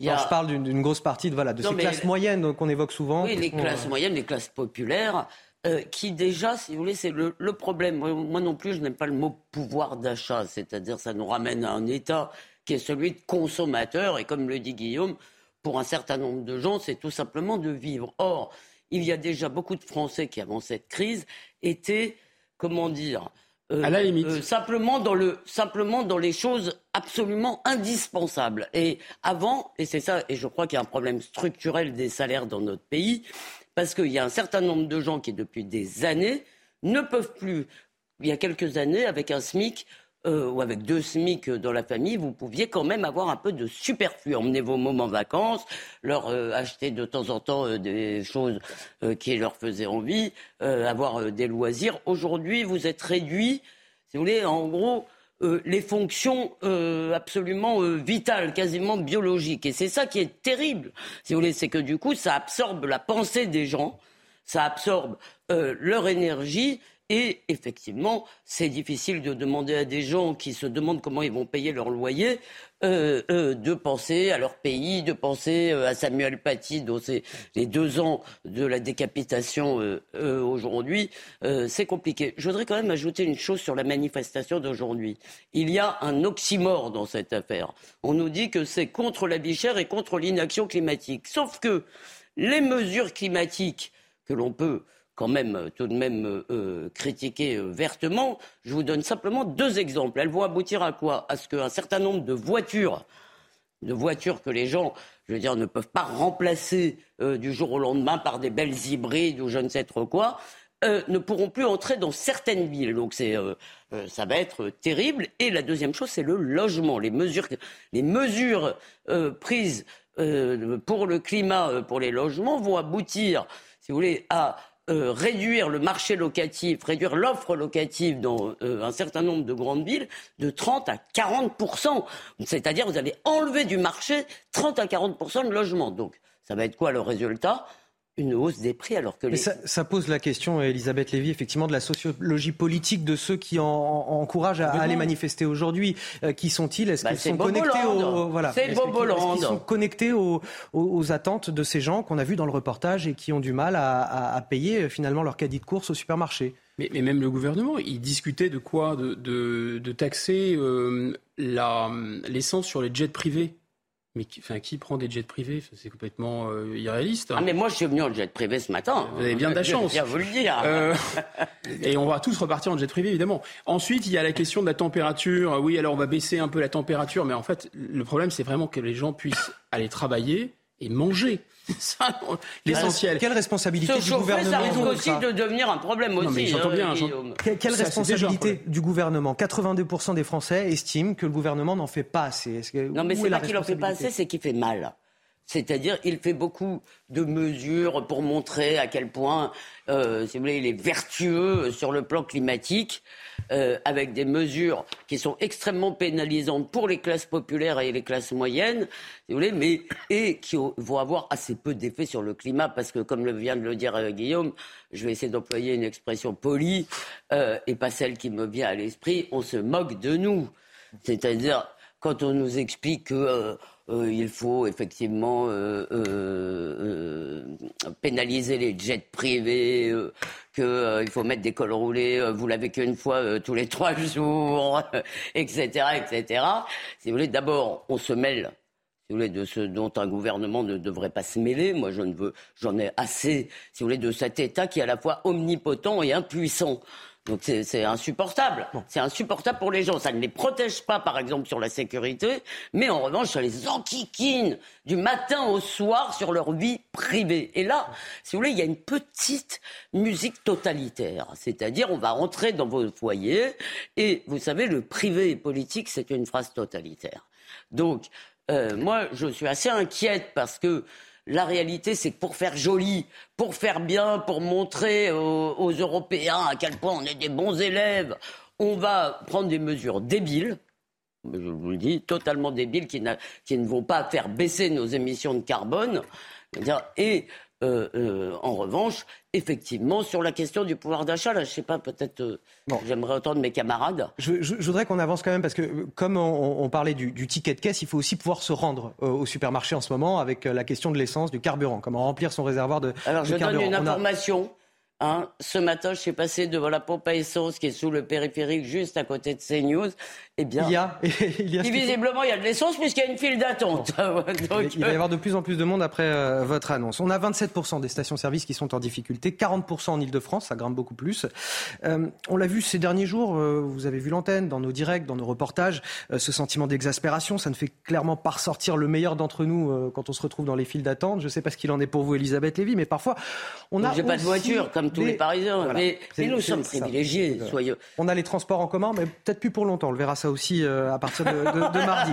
on a parfois des surprises, cela dit, à la pompe, chez les pompistes, la solidarité qui s'organise directement entre automobilistes finalement pour se faciliter la vie. C'est assez rare pour être souligné. Alors on en a fait un reportage. Regardez, il est signé Quentin Gribel, Maureen Vidal et Olivier Gangloff. Plus de 4 heures d'attente pour faire le plein dans cette station essence. Alors forcément, certains automobilistes ont prévu de quoi se divertir. l'île Figaro. On en a profité pour pique-niquer dans la voiture, donc on n'a quand même pas trop perdu notre temps, on va dire. Et puis ça se fait dans la bonne humeur. Je trouve que les gens sont plutôt gentils. D'autres, comme cet homme, organisent comme ils le peuvent la file d'attente pour éviter tout problème et laisser un maximum de place sur la route. On régule, on régule. Et puisqu'on ne peut pas être au four et au moulin. le boss qui s'occupe de ma voiture. C'est quoi alors Il avance avec ma voiture à chaque fois. Alors qu'ils sont des dizaines à attendre leur tour, le terminal de paiement par carte bancaire cesse de fonctionner. Mais pas de quoi remettre en question l'esprit de solidarité. Il y a un monsieur là, qui est à ma droite là, qui m'avait laissé ses clés de voiture pour que pendant ce temps-là, il puisse aller euh, chercher du cash. Et moi, j'ai géré sa voiture, je l'ai avancé dans la file pour pas qu'il perde sa place. Voilà. Hier, 27,3% des stations-service françaises étaient encore en difficulté. Ces tensions devraient durer encore quelques jours. Oui, mais, non, mais il faut quand même rappeler qu'au début de la grève dans les raffineries, euh, il y a eu aussi beaucoup de gens qui se sont rués si vous voulez, euh, de façon très solidaire. Hein. Ils se sont rués pour euh, faire des, provisions. Dans les... Il n'y avait pas encore l'interdiction des jerrycans. J'ai précisé en lançant le reportage que c'était une exception. Bien on Pas, voilà, on n'est pas sur la majorité des et ces gens qui se sont rués les revendent. C'est-à-dire que vous avez quand même des gens qu'on pourrait appeler des profiteurs de crise qui essayent de se faire de l'argent sur le dos de leurs concitoyens et de leurs besoins absolus d'essence. Donc euh, il y a quand même. Il y a eu un effet du bouclier tarifaire aussi. Il y a eu un stockage. Et de toute façon, comme ce bouclier va être annulé d'un jour sur l'autre, on peut imaginer que ça, va avoir des effets. Je suis pas sûr en fait. Bon. Ah. Et d'ailleurs, il faudrait dire une chose sur ce bouclier euh, tarifaire et aussi sur la ristourne de Total, parce qu'on reproche beaucoup à Total de ne pas avoir partagé avec les salariés.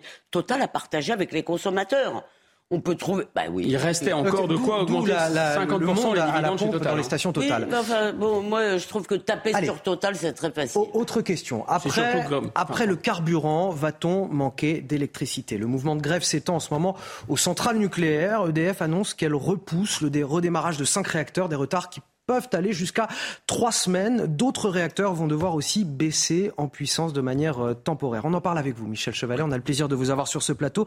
Ça nous inquiète forcément beaucoup puisqu'on nous parle depuis plusieurs semaines déjà d'un hiver difficile. On nous disait déjà que le parc nucléaire ne fonctionnait pas à plein pour des raisons d'entretien des réacteurs. Et là, il y a cette grève qui vient s'ajouter. Pour des raisons de...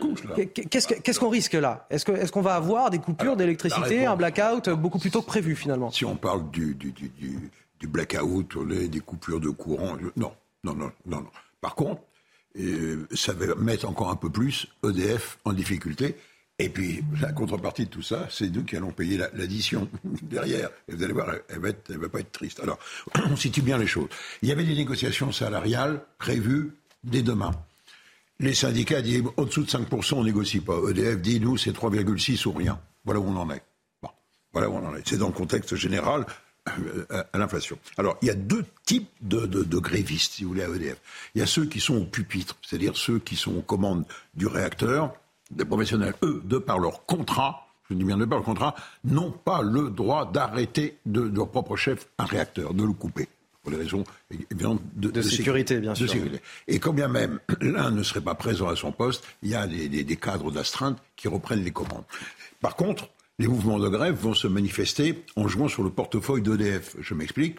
On va baisser un peu la puissance des réacteurs, tout en respectant les normes de sécurité. Ça ne se fait pas comme ça au hasard. Et bien évidemment, EDF va manquer de, courant. On, manque, est déjà limite, on va en manquer. Fort heureusement, la semaine prochaine, la météo, ça va être le printemps.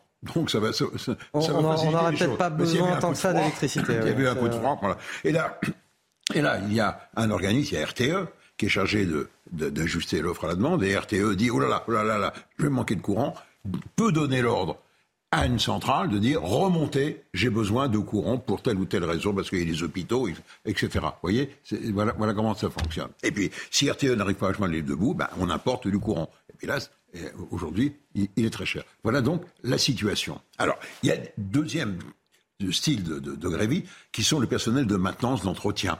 La plupart, enfin la, grosse partie, ce sont des, des, sociétés extérieures, c'est-à-dire que très peu syndiqués. Ça, ne touche pas EDF. Mais sur place, on traîne les pieds. On traîne les pieds sur les opérations de, de, maintenant. Alors, sur les très gros chantiers, comme le prolongement de la vie des réacteurs, c'est des chantiers de six mois, un an, ça aura peu d'incidence. Par contre, sur les petites opérations de maintenance, les rechargements au combustible, et puis également la remise en route, et on arrivait, qui était prévue de cinq euh, réacteurs, là, ça va être différé. Et quand c'est différé, c'est du manque à gagner pour EDF. Et le manque à gagner d'EDF, il n'est pas petit. Chaque réacteur, en une journée, c'est un million. Un million, énorme. Un million, c'est énorme. Donc ça ne va faire qu'alourdir encore, C'est terrible pour, les Français d'entendre ça. C'est quand même assez compliqué. On leur dit qu'il va falloir faire attention à l'électricité cet hiver, que la, totalité des centrales, la moitié des centrales ne sont pas en fonctionnement. Là, on leur dit maintenant il y a une grève, en plus. Non mais d'abord, vous dites euh, les, les opérateurs n'ont évidemment pas le droit d'arrêter les centrales. Ce qui est embêtant, c'est que les politiques, eux, Effectivement, ils ont, droit le droit et ils l'ont fait.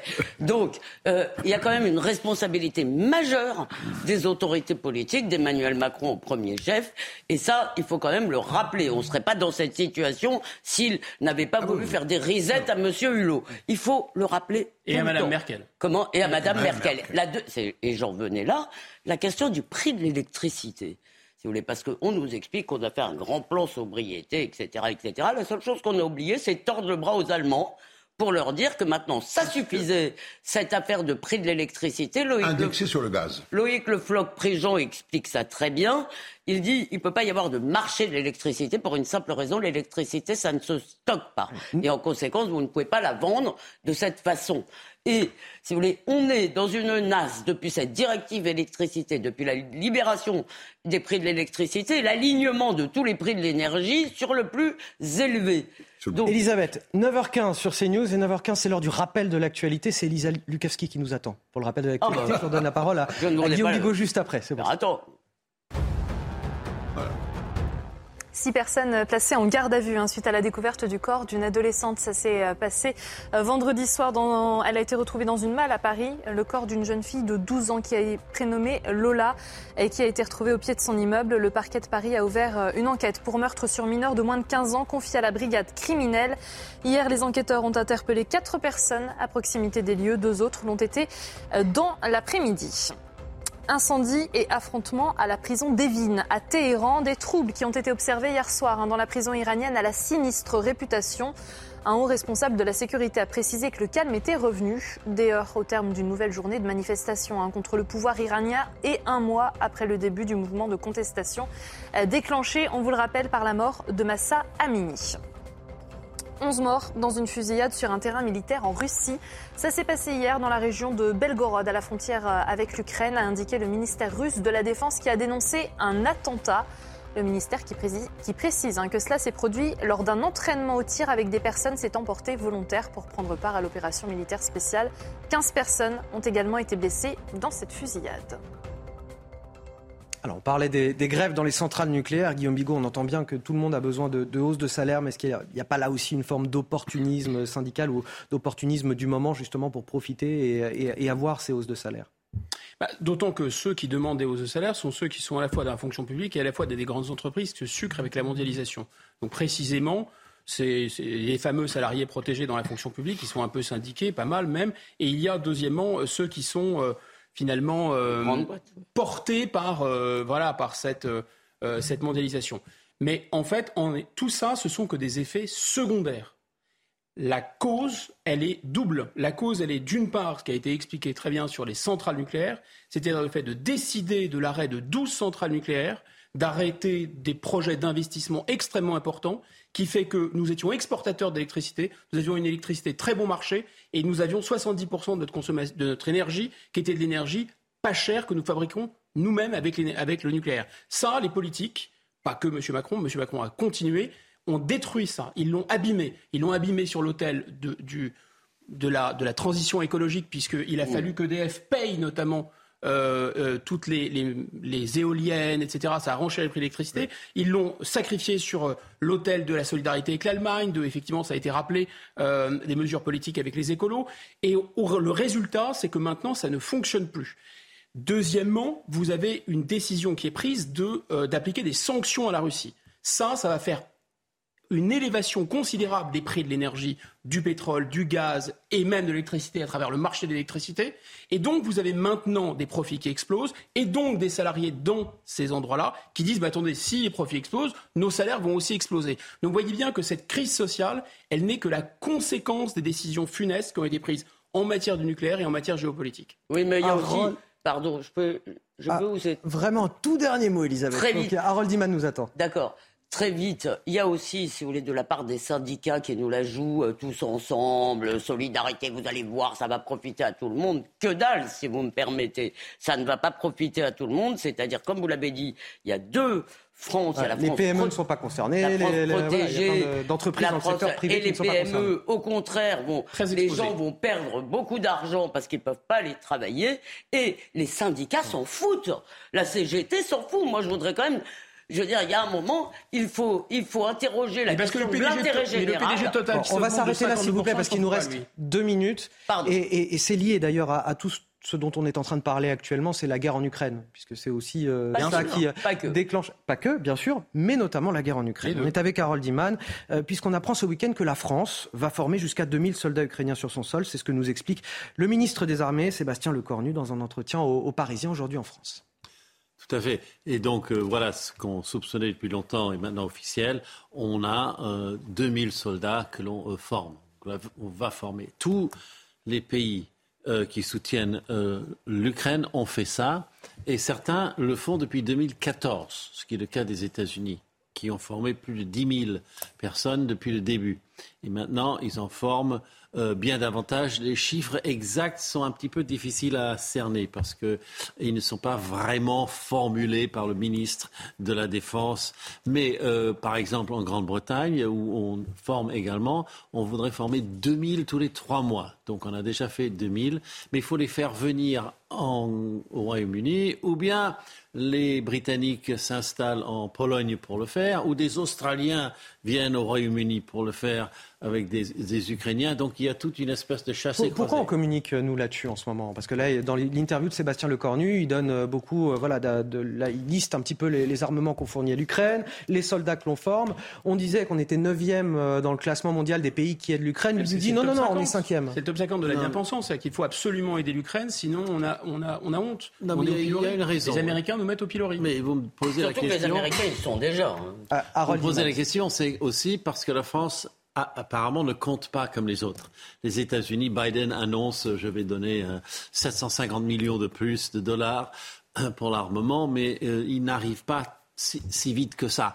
Alors que selon la doctrine française, ce qu'on annonce, on est en train de le livrer. Oui, la, France considère ce qu'elle donne, effectivement, ce qui est effectivement donné euh, directement au pays et qu'on peut comptabiliser. Les anglo-saxons sont très forts en marketing. Donc ils, ils, communiquent sur ce qu'ils vont livrer, sur ce qu'ils n'ont pas encore livré. Tandis que nous, nous sommes trop, trop honnêtes et nous communiquons sur ce que nous avons livré. Donc vraiment, c'est pas la même chose. et ensuite, il y a la qualité qui compte, et c'est pas seulement la quantité. Vous pouvez livrer du matériel très efficace, comme les canons César. Nous, on livre exactement, apparemment, exactement ce que les Ukrainiens demandent. Non, mais ils demandent et on arrive avec les Césars qui ont bouché un trou à un moment donné sur le front, euh, avant d'être, euh, euh, je dirais, soutenus par les IMARS, qui, sont, qui tirent beaucoup plus loin, mais qui sont la même, le même genre de, d'armes. Et puis, on a les crotales, les missiles, mais c'est de courte portée. Et on parle, le ministre parle de missiles de plus longue portée. Mais à chaque fois, selon la doctrine française, c'est sur demande ukrainienne. Merci Harold. Vous allez rester avec moi autour de cette table. On va continuer à discuter de plein de sujets d'actualité. Dans un instant, on va revenir sur ce potentiel mardi noir qui nous attend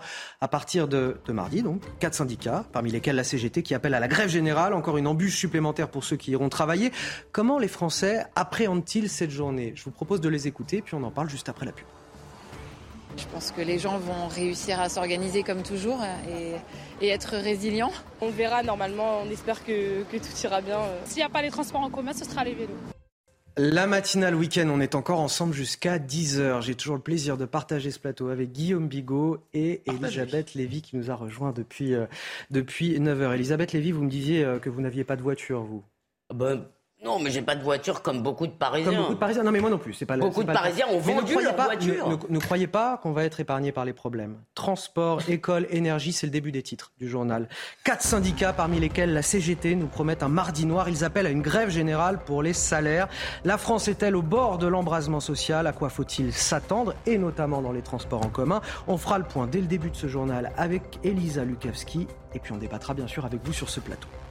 On manque déjà de carburant, d'électricité, de gaz. Nous ne sommes qu'au début des réjouissances. Et si demain nous manquions aussi de produits frais au supermarché et de médicaments, la grève dans les raffineries pourrait aussi porter un coup à la chaîne logistique du froid. Ce matin, sur CNews, les professionnels du transport frigorifique sonnent l'alerte. Nous les entendrons dans un instant. Nous reviendrons enfin sur ce drame, le corps d'une jeune fille de 12 ans retrouvée dans une malle au pied de l'immeuble dans lequel elle vivait avec ses parents. Découverte macabre dans le 19e arrondissement de Paris. Six personnes ont été interpellées dans cette affaire qui n'a pour l'heure aucun mobile apparent. Voilà, donc vous avez apprécié la pénurie de, de, carburant, vous la savourez peut-être encore. Vous n'aurez bientôt plus ni train ni métro. Les écoles seront peut-être fermées. Je vous parle de ce qui va se passer euh, mardi. Euh, peut-être. Peut-être. Peut-être. Mais vous allez voir euh, avec Elisa Lukavski que c'est pas si, euh, si, simple. Un mardi noir l'appel de quatre syndicats, la CGT, Force ouvrière, FSU et Solidaire.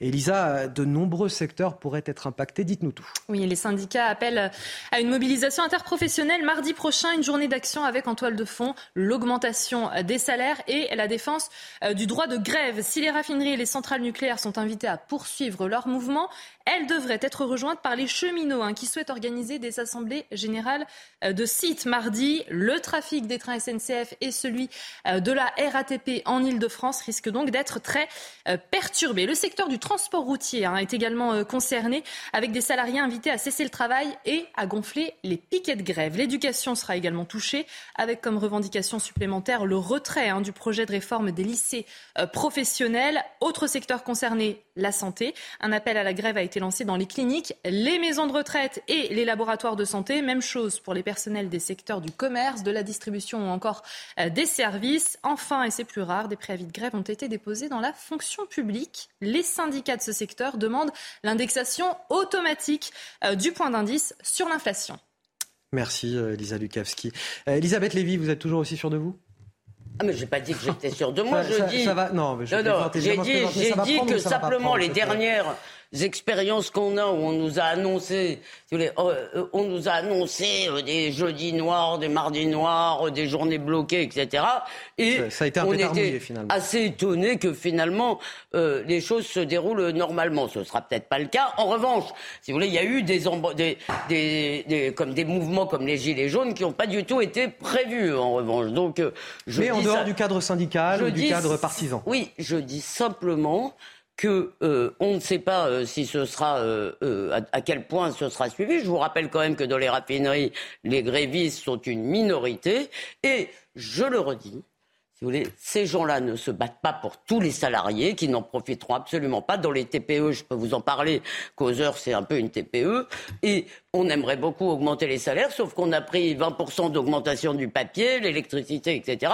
Et c'est impossible d'augmenter les salaires. Donc, ça va, si vous voulez, vous avez vraiment une espèce d'aristocratie qui peut jouer du chantage si vous voulez, au blocage, et les autres qui subissent. Donc, quand j'entends, y compris sur ce plateau, des gens nous expliquer la main sur le cœur, c'est par solidarité, c'est l'intérêt général, ce qui a disparu dans notre pays, justement, c'est le sens de l'intérêt général. Et ça, c'est du haut en bas. Guillaume Bigot. Pas mieux, le poisson pourri évidemment par la tête, hein. euh, parce que ce chantage qui est insupportable, insupportable, de gens qui, sont, qui ne vont pas si mal et qui veulent aller encore mieux et profiter euh, de la hausse euh, des prix du carburant dans leurs entreprises, par exemple, ou de la hausse de l'énergie euh, dans les, dans les centrales nucléaires, etc.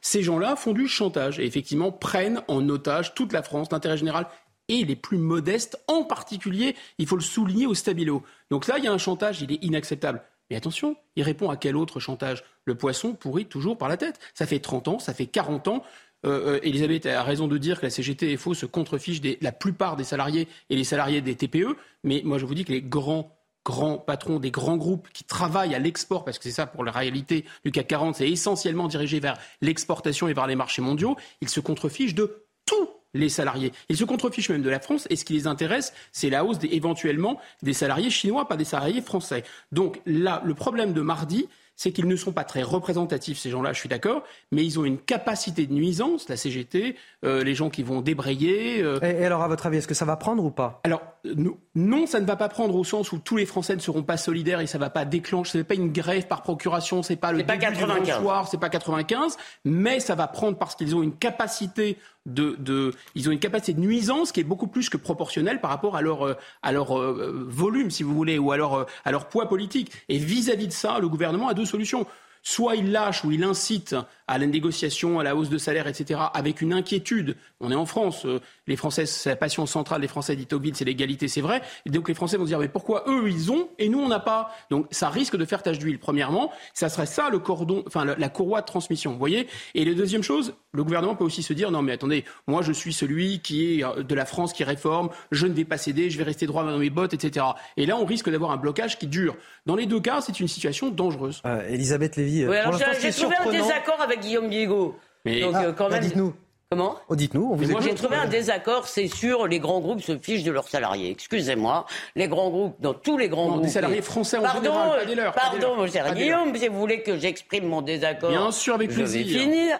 Et les grands groupes, si vous voulez, dans tous les grands groupes, les salariés sont aussi actionnaires, même petite dose, mais ce sont des actionnaires. Donc, si vous voulez, la diabolisation. Et même très bien traité. La diabolisation de l'actionnaire en général me semble quand même problématique. Ça ne veut pas dire qu'il n'y a pas des fonds de pension, des, actionnaires très loin si vous voulez, de, des nécessités opérationnelles d'une entreprise et de l'intérêt général, bien sûr, mais on ne peut pas tout mettre dans le même sac. Ces salariés sont en réalité fort bien traités. Ce sont des entreprises assez sociales. Vous avez des tas d'avantages sociaux, des mutuelles par-ci, des colos pour vos enfants par-là, etc., etc. Donc, si vous voulez que ces gens viennent nous expliquer aujourd'hui, nous jouer le grand air euh, de Dickens, ça ne va pas du tout. Elisabeth Lévy, il y a le gouvernement... a complètement raison, hein, je lui réponds en une seconde, elle a totalement raison, sauf que le seul petit truc qui lui échappe, c'est qu'il y a de moins en moins de salariés de ces grands groupes en France, c'est tout. Oui, bien sûr, mais vous avez dit qu'ils se de leurs salariés. Non. je dis que l'essentiel du business qu'ils ont fait, c'est parce qu'ils ont délocalisé, ils ont augmenté et ils ont fait exploser Bien sûr, et c'est là où d'ailleurs on va se rejoindre. Juste un mot, c'est que la réalité de toute cette question, c'est une question structurelle, c'est-à-dire que qui n'est jamais traitée. Pourquoi on est dans cette situation? Pourquoi il n'y a plus d'industrie en France? Nicolas Bavrez donnait un chiffre qui était repris par Vermeuren dans un excellent article du Figaro où il disait les Français produisent aujourd'hui 36% des biens matériels qu'ils consomment. On est un pays du tiers-monde de ce point de vue-là. Elisabeth Lévy, le, gouvernement, puisque Guillaume Bigot en parlait juste avant dans, les options qui étaient offertes à, l'exécutif, est-ce qu'il est dans le déni aujourd'hui, le gouvernement? Parce qu'il n'a pas l'air de s'inquiéter beaucoup. Il nous dit, et on l'a encore entendu vendredi, dans une semaine, euh, c'est réglé. Tout ira Moi, je dirais plutôt qu'ils sont dans le retard à l'allumage. Je pense qu'aujourd'hui, ils s'inquiètent en réalité. Ils commencent à paniquer? Je pense qu'ils s'inquiètent, mais comme d'habitude, ils n'ont pas vu les choses venir et Évidemment, on l'a redit et redit, donc euh, c'est un peu une banalité de le dire aujourd'hui. Si vous voulez, ce qu'on a euh, euh, découvert une fois de plus dans cette crise, c'est qu'ils ne connaissent rien de la France. Ces gens nous expliquaient qu'il n'y avait pas de pénurie pendant qu'il y avait des queues aux pompes à essence. On, va, avancer, on va justement parler des pompes à essence. 27% des stations-service qui sont affectées par la grève, 40% à Paris. Et parmi les conséquences de cette pénurie de carburant, il y a celui d'une désorganisation de la chaîne logistique du froid. Les camions frigorifiques aujourd'hui ne sont pas considérés comme prioritaires euh, à la pompe. Les transporteurs sonnent l'alerte. Si la situation perdure, si elle perdure, il pourrait y avoir un risque pour le secteur de l'alimentation, mais pas seulement, aussi pour la, la santé, puisque ces camions acheminent également les médicaments et les vaccins. Les explications, Inès Alicane. À la pompe, les files d'attente s'allongent, mais les camions frigorifiques ne sont pas considérés comme prioritaires. Problème, ces poids lourds nécessitent aussi du gasoil non routier pour faire fonctionner leur groupe frigorifique. Nos camions ont la particularité d'avoir deux moteurs, un pour la traction du camion et l'autre pour la production de froid. Et euh, donc on a deux carburants, du gasoil et du GNR, du gasoil non routier. Euh, et même si on avait du gasoil pour rouler, si nous n'avions pas de GNR pour produire le froid, ben nous ne pourrions pas risquer la santé euh, de nos concitoyens en, en ne préservant pas une chaîne du froid irréprochable. Une problématique qui pourrait impacter la livraison dans la grande distribution, mais aussi dans les pharmacies où l'inquiétude grandit et fait craindre un retard de la prise en charge des vaccins et des médicaments. Cette pénurie, c'est pas demain qu'elle va arriver, elle est déjà là. La grève et les problèmes que l'on a d'un point de vue euh, de l'essence ne font qu'aggraver ça. Et si les pharmaciens, je le répète, se mobilisent avec la pétition que nous avons mise en place pour l'accès aux médicaments, c'est parce que l'accès aux médicaments est en danger déjà aujourd'hui et ça va encore s'aggraver si on ne fait rien. Si la situation ne connaît pas d'amélioration, les professionnels craignent des pénuries dans les jours à venir. Dans le reste de l'actualité, on en vient à cette affaire macabre dans le 19e arrondissement de Paris. Lola, une enfant de seulement 12 ans, a été retrouvée morte, asphyxiée ce vendredi dans une malle près de son immeuble. Euh, six personnes ont été placées en garde à vue, dont trois personnes interpellées à proximité des lieux, ainsi qu'une femme arrêtée à Bois-Colombes le lendemain. Dans le quartier, évidemment, l'émotion est très très forte. Nous nous sommes rendus sur place avec Mathieu Devez et Vincent Burga. Regardez. Un bouquet de fleurs accompagné de quelques mots. Premier hommage rendu à Lola, jeune fille de 12 ans retrouvée morte ce vendredi. Son corps sans vie a été découvert aux alentours de 23 heures dans une malle déposée à proximité de son domicile. L'adolescente était ligotée avec des plaies à la gorge. Cette agente d'entretien l'a connue à l'école primaire. Elle se souvient. C'était une petite fille euh, très jolie déjà, très polie et très timide. Donc après, on peut évoluer avec euh, l'adolescence, mais euh, je ne comprends pas pourquoi on ait fait un acte aussi odieux euh, sur cette petite fille. Au lendemain du drame, les riverains se succèdent devant l'immeuble où Lola résidait. L'émotion est palpable. Ça peut arriver à tout le monde. C'est ma fille, elle a 15 ans. Elle vient de l'école. Elle se trouve avec le, même, le même truc, quoi. Enfin, c'est horrible. Je me mets à la place de papa et la maman, que je connais très bien. Il n'y a pas de mots, quoi. Il n'y a pas de mots. Il n'y a pas que ce problème-là, mais la pauvreté, euh, c'est un quartier qui est assez négligé. Et euh, c'est l'insécurité totale. Selon des sources policières, Lola est bien rentrée chez elle vendredi après avoir quitté le collège vers 15h. Les caméras de surveillance montrent l'adolescente entrer dans l'immeuble accompagnée d'une jeune femme inconnue. Elle a depuis été placée en garde à vue. Autre thème de discussion sur ce plateau, je sais que ça va vous faire parler, c'est la laïcité, euh, évidemment. Euh, notre laïcité doit être gravée dans le marbre, c'est l'intitulé de cette tribune ce matin dans le journal du dimanche. Elle est co-signée par Frédéric Thirier, qui est avocat au Conseil d'État et à la Cour de cassation, et par Michel Taube, que vous connaissiez bien dans la, matinale week-end, fondateur du site Opinion Internationale. Michel Taube, selon qui il y a urgence à réviser la Constitution pour protéger cette laïcité. On l'écoute premier article, c'est d'obliger tous les partis politiques à respecter la laïcité. Et ensuite, et surtout, de dire très clairement que la liberté religieuse, elle est fondamentale, mais que lorsqu'elle s'exerce et qu'elle porte atteinte à la dignité humaine, à l'égalité homme-femme, euh, euh, à la laïcité, elles ne peuvent pas s'exprimer. Je pense que c'est absolument indispensable parce qu'encore une fois, le droit, ne s'est pas adapté suffisamment à l'évolution de la société française où les atteintes à la laïcité sont extrêmement nombreuses. Guillaume Bigot, euh, répondre par euh, la loi, par la Constitution, est-ce que c'est une réponse là aussi suffisante? Euh, bah, La réponse est dans votre question. En fait, ça ne peut pas faire de mal d'élever le degré de protection juridique on voit quand même qu'il y a beaucoup d'hésitations juridiques sur plein d'affaires, que ce soit le burkini dans les piscines, les tenues religieuses à l'école. On mais que les décisions sont difficiles à prendre. En fait, est-ce qu'il faudrait clarifier les choses Voilà, on se cherche, on se cherche de bonnes raisons juridiques, on se cherche des boucliers juridiques, on se cherche des raisons de se donner du courage. C'est un peu comme si on, allez, on va boire un coup pour se donner du courage. Voilà, donc on va élever le niveau de protection juridique parce qu'en fait, cette laïcité, on n'ose plus l'appliquer. C'est ça la vérité. en quoi Attendez, les camis, on voit très bien ce que c'est. Les hijabs, on voit très bien ce que c'est. Dans les lycées, dans les collèges. Des tenues euh, traditionnelles. Euh. Typiques, mais qu'on ne peut pas ne pas, euh, ne pas confondre avec autre chose. Et dans les collèges et dans les lycées, ils ont tellement la tremblante du mouton, ils ont tellement peur d'appliquer ces règles qu'ils vont réunir des cellules de spécialistes pour vérifier est-ce que c'est bien un camis, est-ce que c'est bien un hijab? Est-ce que vous pensez que le fait de passer la laïcité dans la Constitution va donner plus de courage à ces gens-là? Moi, je ne crois pas. Je pense que les lois, c'est très bien, il faut les appliquer. Pour les appliquer, bah, il suffit de décider de les appliquer. Manifestement, ce n'est pas tout à fait le cas. alors, alors moi, d'abord, euh, je, suis d'accord, c'est-à-dire qu'avant avant de faire des nouvelles lois, d'élever ceci et cela dans la Constitution qui va devenir, si vous voulez, une sorte de, d'usine à gaz, euh, euh, ça va devenir aussi long que la Bible à la fin, la Constitution. Donc ça me je suis pas sûr que ce soit l'urgence. Effectivement, il faut appliquer euh, euh, nos textes. Mais surtout, je pense que le problème, ça n'est pas.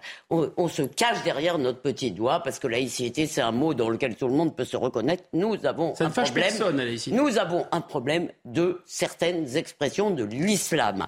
Et nous avons un deuxième problème qui est le déni de l'ampleur du problème. C'est-à-dire que tous les jours, on nous explique que euh, alors euh, que dans les lycées, dans les collèges, si vous voulez, ça monte. On voit quand Erdogan vient en France, il réunit des zéniths plein de femmes voilées. Il y a un esprit un, islamisme d'atmosphère qui va au-delà de la petite minorité euh, qu'on nous décrit, et c'est un combat politique et culturel qu'il faut mener. C'est-à-dire que, je finis, pardon, juste ça, pardon, c'est-à-dire qu'à un moment, il faut que nous disions collectivement, voilà nos lignes rouges. 9h45, le rappel de l'actualité. Elisa Lukavski, je vous redonne la parole, Elisabeth. Merci.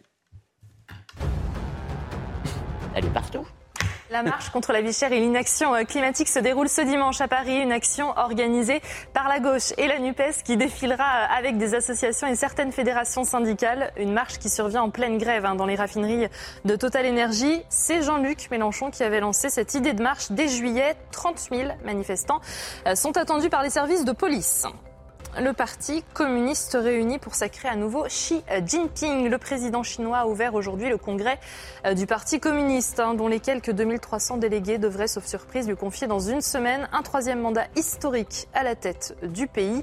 Arrivé sous un tonnerre d'applaudissements, Xi Jinping, 69 ans, va d'abord dresser le bilan des cinq dernières années et livrer ensuite sa feuille de route des cinq prochaines. Et puis du foot avec la, 11e, euh, la suite de la 11e journée de Ligue 1 hier et le match nul et son but hein, de Lorient face à Reims, face à des Rémois réduits à 10 dès la mi-temps, puis à 9. En toute fin de match, les Bretons n'ont jamais réussi à trouver la clé. Reims qui totalise 7 cartons rouges sur ses 8 dernières rencontres. Lorient manque de son côté l'occasion de prendre la première place provisoire du classement, place qu'occupe le PSG qui reçoit son dauphin, l'OM ce soir. Merci euh, Elisa Lukavski et Elisabeth Lévy. Je vous laisse. Je vous ai coupé dans votre envol, je l'admets. Mais je vous laisse finir rapidement et après un autre D'accord. Je voulais juste répondre parce que Guillaume a parlé de la tremblante du mouton avec de façon un peu ironique. Euh, il faut quand même aussi se rendre compte. Se mettre à leur place. Non, mais c'est une, véritable peur.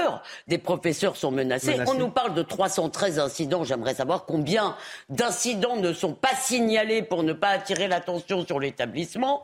Euh, donc, on rappelle aujourd'hui que ce sont les deux ans hein, de la. Alors voilà, je voulais quand même, je voulais quand même le dire. Je voulais d'abord, euh, j'avais une pensée pour les collègues, la famille de Samuel Paty, pour les collègues et la famille des, des gens euh, qui sont menacés encore, des professeurs euh, menacés aujourd'hui. Et Marianne fait son titre aujourd'hui en disant l'indifférence a gagné. Eh bien, je crois que c'est vrai. Et ça, si vous voulez, je crois que nous allons le regretter très vite. Je, suis complètement d'accord que certains ont des raisons objectives d'avoir peur et c'est très, ça peut être dangereux d'être un enseignant aujourd'hui. Il ne faut pas le nier. Elisabeth a totalement raison. Mais un, la peur n'évite pas le danger. Mais mieux encore, le paradoxe, c'est que la peur génère le danger. Ce qu'on a vu avec l'affaire Samuel Paty, et quand je parlais de la tremblante du mouton, c'est ceux qui doivent encadrer les professeurs. Ce sont les proviseurs, ce sont les rectorats qui, dès qu'il y a un incident, essayent d'étouffer vous me permettez de finir sur un sujet un petit peu plus léger. Bien sûr. Je sais on est même ravis. On, on, est même ravis. On a, quand même discuté de choses sérieuses pendant une heure. Franchement, les, sujets aujourd'hui sont tellement Alors, comme, euh, comme chaque année, euh, les dictionnaires nous sortent leurs nouvelles éditions. Là, on a le petit Robert 2023 qui arrive avec des, de nouveaux mots. Oh, j'ai peur. Euh, alors, tremblez, Elisabeth Lévy, tremblez. et expliquez-moi ce qu'est un brouteur. Un brouteur? Oui, un brouteur. Qu'est-ce que c'est? Je sais pas, un âne ou un, un bovin? Alors, on n'y est pas du tout. Euh, un brouteur, un brouteur. Euh, euh, bah vas-y, oh, eh, oh, euh. il n'y a pas de moi qui joue ici. Une petite idée, qu'est-ce que ça peut être un brouteur euh, Quelqu'un qui, qui, essaie d'utiliser une situation à son profit? Alors, un arnaqueur, un escroc sur Internet, notamment sur Internet. Donc, voilà, ah oui, à cause des, serveurs qui broutent Je, vous avoue, si je n'avais pas les lu... serveurs broutent? Ah oui, il paraît que ça peut brouter. Ah bah alors, écoutez, moi, si j'avais pas lu un, article pour préparer cette émission, j'aurais pas, j'aurais pas ça, su. Ça s'écrit comment, en fait? comme euh, bah, brouteur, comme brouter. Oui, c'est pas deux os. Voilà. Non, non, non, c'est pas, c'est pas deux os. Un, euh, un, un, baptou.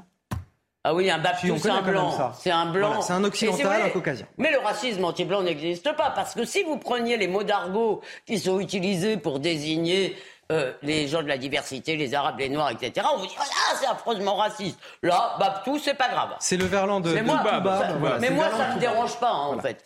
C'est une connotation négative quand on de la rue. Baptou fragile, voilà, pour parler. Mais c'est intéressant parce que c'est passé, en passant dans les cités, ça a été verlanisé. Et c'est rentre ensuite dans le dictionnaire. Il y, a un mot, bon, c'est assez simple, gênance. Je, je suis, je suis pas fan parce qu'on a plein de mots en français qui peuvent tout à fait vouloir dire ça. On a embarras, on a, bah, je ne sais pas pourquoi gênance rentre dans le dictionnaire. Je dirais que la gênance, il y a des maisons pour ça.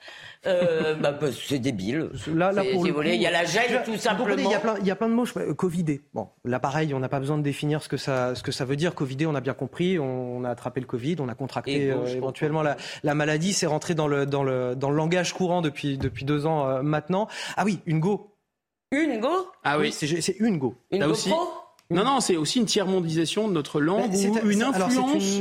parce qu'il va y avoir demain, et, pour le meilleur et pour le pire d'ailleurs, il va y avoir demain 700 millions de locuteurs du français, essentiellement en Afrique francophone. Et donc il y a une importation maintenant. Auparavant, on, exportait la langue. Là, il y a une réimportation à travers euh, l'Afrique francophone. Une go, effectivement, c'est une jeune, c'est une femme. C'est voilà, c'est une jeune femme. C'est une jeune femme. C'est souvent la petite amie, Mago.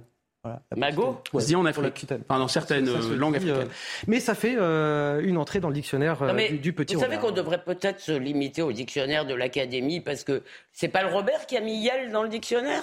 Si, mais attention à ah. GoPro, hein, je vous mets en garde, hein, GoPro, parce que si Go ça veut dire femme, GoPro, vous voyez, ça pourrait être. Des maisons de gênance. Enfin bon, on peut faire le lien entre tout et tout, vous voyez. On va passer euh, au sport. Euh, on, a fini. Il y avait NFT, hein, c'était un objet numérique, souvent une œuvre d'art euh, numérique. On va parler de Ligue 1, du football. Regardez. Regardez CNews Chronique Sport avec Colissimo Facilité, la solution d'affranchissement en ligne dédiée aux professionnels pour simplifier les envois et suivi de colis. Lorient, de son côté, a calé le dauphin de Ligue 1, tenu en échec sur sa pelouse par Reims 0 à 0. La deuxième attaque ex aequo du championnat est restée muette après la perte sur blessure de son meilleur buteur, Terem Mofi, touché à la cheville droite sur cette réception et sorti à la 24e minute. Et même 11 contre 10 durant toute la seconde période. Lorient, qu'on a vu avec Boisgard, n'a pas trouvé la faille. C'est le premier accro pour les Lorientais qui est resté sur 6 victoires de rang, leur meilleure série dans l'élite. C'était CNews Chronique Sport avec Colissimo Facilité, la solution d'affranchissement en ligne dédiée aux professionnels pour simplifier les envois et suivi de colis. Un grand merci à mes invités, Guillaume Bigot, Elisabeth Lévy. Merci, à vous, c'est euh, un plaisir une fois qu'on est levé. Venez quand vous voulez. et rendez-vous pour Info du Monde ce soir à 22h. Info du Monde à 22h. Pour ceux qui s'intéressent à la géopolitique, on va parler, on va parler d'Ukraine, on va parler de Xi Jinping et on va parler de l'Arménie et du, du, martyr de l'Arménie. Le rendez-vous est, pris. Euh, Guillaume, vous restez aussi avec nous sur euh, CNews. Le grand rendez-vous CNews Europe 1, Les Échos, animé par Louis Dragnel, qui reçoit tout à l'heure Gabriel Attal à 10h, ministre délégué en charge des comptes publics. A tout de suite sur CNews. Bonjour à tous, une après-midi encore contrastée entre le nord et le sud avec toujours cette perturbation qui concerne bon nombre de nos régions situées au nord. Donc euh, elle va onduler des pays de la Loire encore en remontant vers les Ardennes avec des pluies qui seront un petit peu plus continues aux abords de la Bretagne et de la Normandie. Plus on va vers l'avant et ça sera davantage ensoleillé, surtout dans le sud-ouest et entre Corse et continent. Par contre, eh bien, que ce soit le golfe du Lion et la basse moyenne vallée du Rhône, le ciel sera très contrarié avec beaucoup de nuages porteurs de quelques averses justement portés par ces vents marins qui ont tendance à se renforcer jusqu'à 60 10 km/h. Les températures pour cet après-midi seront chaudes. C'est inédit pour une mi-octobre. On va flirter la barre des 30 degrés cet après-midi en direction de Bordeaux, mais aussi en général hein, tout le long de la vallée de la Garonne avec 27 degrés. Il fera 21 degrés à Paris, 18 degrés à Strasbourg, 24 degrés pour Saint-Étienne, jusqu'à 26 degrés entre Corse et continent, et la minimale pour la Bretagne, 17 degrés à Brest. Et donc la suite, elle s'annonce encore dégradée hein, pour la journée de lundi avec en prime quelques averses orageuses et des pluies beaucoup plus marquées, que ce soit aux abords de la Vendée en remontant vers le centre Val-de-Loire. Partout ailleurs, il faudra faire avec une alternance de passages nuageux, mais aussi de belles éclaircies qui seront beaucoup plus généreuses sur tout l'ouest du pays et encore eh bien, le golfe du Lion et la vallée du Rhône qui seront euh, contrariés par ces entrées maritimes.